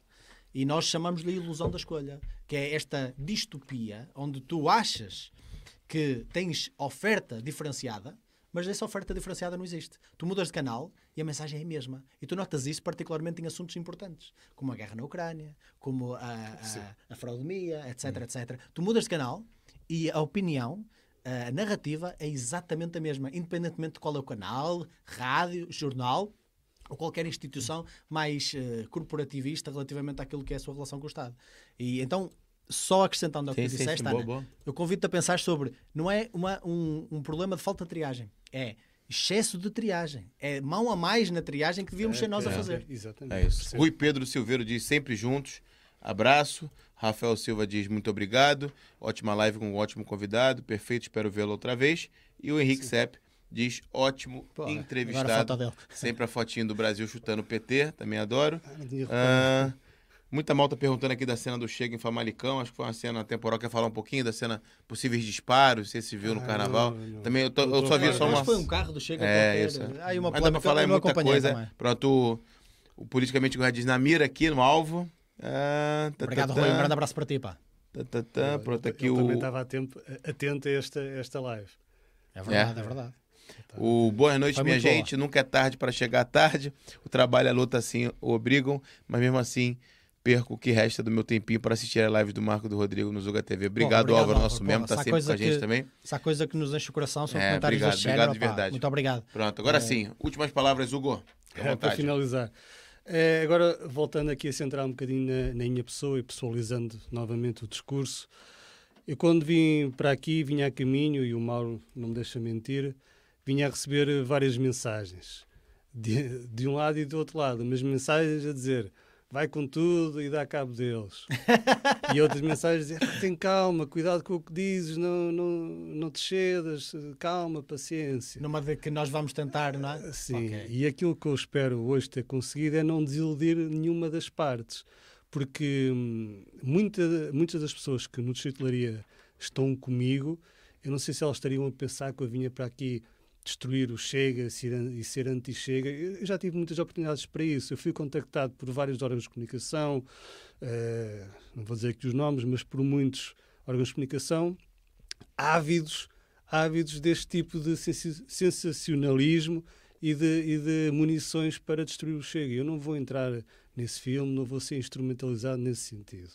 Agora, também não sou ingênuo e também acho que a crítica deve ser feita e o debate deve ser, deve ser feito. Portanto, aquilo que eu espero é que nem tenha desiludido um lado, nem tenha desiludido outro. Porque eu, não é questão de estar no meio, que eu não gosto de estar no meio e a mídia detesta os mornos e as pessoas mornas, para mim é uma coisa, Estamos juntos. é uma coisa horrível. Outra coisa que a Bíblia diz, é. Pronto, exa- eh, Deus, Deus vomitará os Vomita, mortos. vomita, vomita os mornos. Os- É pior. os É mornos. pior ser morno do que ser frio. Essa É. passagem está lá? É, é, é. Deus, Deus- vomitará os mortos, não é? uma exatamente, coisa é. do género. Eh, mas eh, porque o meu intuito aqui foi só construir, ainda que através da crítica foi, foi construir. Também cheio, também cheio. não foi destruir nada, mas também não foi eh, não foi branquear nada. Passar a mão na cabeça, Não, é isso, isso. isso também, isso também não vale a pena. E muitas pessoas estarão também a perguntar, e aproveito aqui o palco de excelência, estarão a perguntar eh, se eu vou continuar no Chega, se não continuo no Chega, como é que será a minha situação na Assembleia Municipal. Aquilo que eu tenho a dizer é que depende um bocado também daquilo que for o feedback do partido. Eu não passo carta branca a ninguém, a única ca- carta branca que eu passo e que já passei foi há, há 11 anos à minha filha. Ela pode fazer o que quiser, que eu continue a ser incondicionalmente pai e amá-la Uhum. para sempre. Eh, agora, a ninguém, em nenhum partido, eu faço isso. Portanto, eu ainda estou no Chega, estou, não há dúvida, estou afastado, estou magoado, estou um bocado frustrado, mas ainda tenho feito aquilo que mais importa, que é o trabalho junto à população Boa. a forma como eu vou canalizar esse trabalho, se é para um lado, se é para o outro, depende também daquilo que for eh, o feedback do, do partido, que eu entendo que tenha a vir só depois das eleições, porque até lá estão todos ocupados ocupado, eh, com, com as eleições. Mas no fundo é isso, eu não estou contra ninguém, estou só a favor da população, porque eu acho que, que é aí que tentar o foco e não exclusivamente dentro do partido. O partido é um veículo para chegar ao bem-estar da população. É isso que eu vou continuar a fazer, por Leiria e pelos leirienses, enquanto não der por Portugal e pelos portugueses. Boa. Porra. Ana, Ana Pessoa diz, obrigado, Zuga. O, a Diana Bastos diz, ó, boa noite a todos, gostei muito da entrevista. Depois ela diz, Diana. ó, o Hugo Morgado foi uma bela surpresa, gostei muito, obrigado. É a malta aí agradecendo. O Rui Melo diz, és, do, és dos bons, meus caro, meu caro, estiveste bem o suficiente para o que foste aí fazer. João Freitas diz, boa noite e obrigado por mais uma live. Ah, pronto, é isso. É isso. Olha, eu não vou acrescentar muito mais essas magníficas palavras que disseste agora. Quando tu fala isso, tu fala cinco minutos Não direto. vou, não, não vou. Desta vez não, desta vez não. Só vou relembrar as Tu pessoas. gosta, né, Mauro? Ele faz isso. é. Eu só vou relembrar as pessoas que amanhã vamos ter uma excelente conversa também aqui com, Grande com o canal João, de- e Exatamente. Centrado tá aí. O canal Descentrado que está aí. Eu convido as pessoas para irem já subscrever, para irem ver o conteúdo brutal que ele faz. aqui rápido. Claro que é, é um nicho relativamente a armas, mas eu acho que é um, é um tema muito importante no qual nós nos devemos eh, centrar também e discutir, porque é sempre importante nós termos também esta, esta capacidade para discutir um tema que seria muito mais importante ainda se nós estivéssemos numa situação pior, que é o que podemos caminhar se deixarmos forças coletivistas, totalitárias e identitárias tomarem o poder de Portugal. Portanto, vai ser uma live brutal amanhã, não podem perder. E sem querer acrescentar às tuas palavras, só passando aqui a mensagem que temos sempre final, malta, não se esqueçam, Instagram, uh, Zuga Tá Podcast. aqui, tá aparecendo o canal de lá. Centrado. Fala. Isso, subscrevam aí, subscrevam. Vou Diz, passar. diz. Não, não, eu ia aproveitar também para. Claro, claro que sim. Peraí, calma, calma, calma, calma. próprio. Claro, Calma, claro que no- sim. vai, vai. Termina, termina que eu passo a pisar ele. Termina a nossa, vai. Pronto, nó- nós, nós no Instagram é Zuga Podcast. Vocês lá têm sempre a possibilidade de interagir connosco. Uh, Sigam-nos também uh, no Twitter e por aí além. Mas no Instagram é onde nós somos mais ativos, ok? Nós tentamos lá colocar uns reels de vez em quando. Nem sempre temos tempo para cortar estes episódios fantásticos. uh, porque é sempre um prazer ouvi-los novamente. Só que pá, dá, dá muito trabalho, exige muito tempo. E nós todo o tempo que temos canalizamos para fazer conteúdo. E e promovê-lo às vezes não é a nossa melhor capacidade. Mas de qualquer das formas damos o nosso melhor. Malta, sigam-nos lá e estão sempre a par dos próximos convidados, das próximas temáticas e podem interagir connosco. Juntem-se ao nosso grupo, juntem-se ao nosso grupo também no WhatsApp, que é um grupo brutal, cheio de pessoas maravilhosas, ok? Espera aí. Mostra aí o Instagram agora do Hugo também. Quer mostrar o Instagram? Hugo? Pode Quero, ser? Quero, pode ser, sim, senhor. Tá aqui. está. Calma aí que a malta não tá vendo ainda. Tan, tan, tan. Compartilhar essa guia. Tá aqui. Tá aqui. Tá Si- cá. Tá sigam- lá. Fala, pode falar agora que a câmera tá em você, Hugo. Agora sim. É só para seguirem o Instagram, para ficarem a par daquilo que vai sendo feito, quer ao nível do Conselho, quer ao nível de- do Distrito, e também aquilo que são as minhas posições políticas. Podem também seguir no, no, no Facebook, pesquisem por, Ó, tá por aqui, ó. Morgado. Aí sim, ó. Tá até. Ó, grande, grande entrevistador esse. É, é jornalista, é jornalista esse. E, e aqui estava bem vestido. Oh, é verdade, é verdade. Apanhaste-no no dia bom. Porque é que para a convenção do Chega foste de gravata e para aqui não foste comigo, Boa não foste pergunta. Mas gravata? olha que tu, tu apanhaste-no no dia bom. Porque no primeiro dia nós Eu- fomos eu com os suetes do vi. A Zuga. gente tava pior do que hoje, é. E, e estávamos tão visíveis, não é? Destacávamos-nos tanto no meio de gente bem vestida que a malta não nos largava. E era a malta do Zuga, porque era óbvio que éramos nós. Quando fomos de fato, já tivemos mais paz e conseguimos trabalhar e falar com pessoas como tu. Então foi, foi, é foi a nossa foi estratégia de, de, de, de- Malta, camuflagem. e vá, coração, assim. muito obrigado. Gostou Muito mesmo? obrigado. Tranquilo? Show? Gostei muito e É isso. pessoal que estejam aí em casa, pá, sigam esta malta porque Valeu. o trabalho deles é fantástico, é importantíssimo e é informação informada. É isso. Exatamente, é isso. Ó, tem aqui já, boa, o grande Mauro já bate palma ali, ó. O gajo que faz acontecer. Obrigado, Mauro, também aqui em live. Sim, porque obrigado, sem Mauro. Era impossível. Deixa eu compartilhar aqui essa guia e dizer que o Mauro também já participou aqui desses 18 inscritos. Foi 51, 16, É 16 isso, vamos inscritos. crescendo aos poucos. Vamos quase 15 mil inscritos aí. Vai ser um marco também pro, pro, nosso, pro nosso canal. Obrigado, Obrigado Malta, que tem Malta. apoiado. Quase 60 membros, quase 60 pessoas pagando a gente ali para receber um conteúdo diferenciado. Obrigado, Obrigado, de obrigado a verdade. todos, obrigado a obrigado é muito fixe mesmo. Dentro de E- pouco tempo vamos fazer uma dinâmica também eh, de live convosco, onde nós vamos promover que também vocês se conheçam. Quem sabe até fazer casais conservadores vai ser top isso. Temos que repopular Nosso, Portugal. o, nosso, o nosso grupo, às vezes, tem lá um Tinder de conservadores, lá, Ah, a malta é? dizendo, tá Também solteira, acho. tá Eu Acho que isso é solteira. importante, acho que é É, importante. isso Já que a esquerda não gosta de ter filhos, isso aí. nós temos que ganhar pelo menos nessa vertente, não é? A gente, nosso grupo, já quando a mulher entra com cabelo azul, já não aceita no grupo. Nós acreditamos também em A redenção, live tava ok? tão boa, vai ser cancelada. Vai ser cancelada por causa Nós do- acreditamos em redenção. O cabelo é fácil de pintar novamente. ok? não, não há problema, malta. É isso, Maltinha. Obrigado. Malta, até à próxima. Fiquem atentos porque amanhã temos mais uma live magnífica, como eu já mencionei com o João. E lembrem sempre, a ignorância é arma deles, a sapiência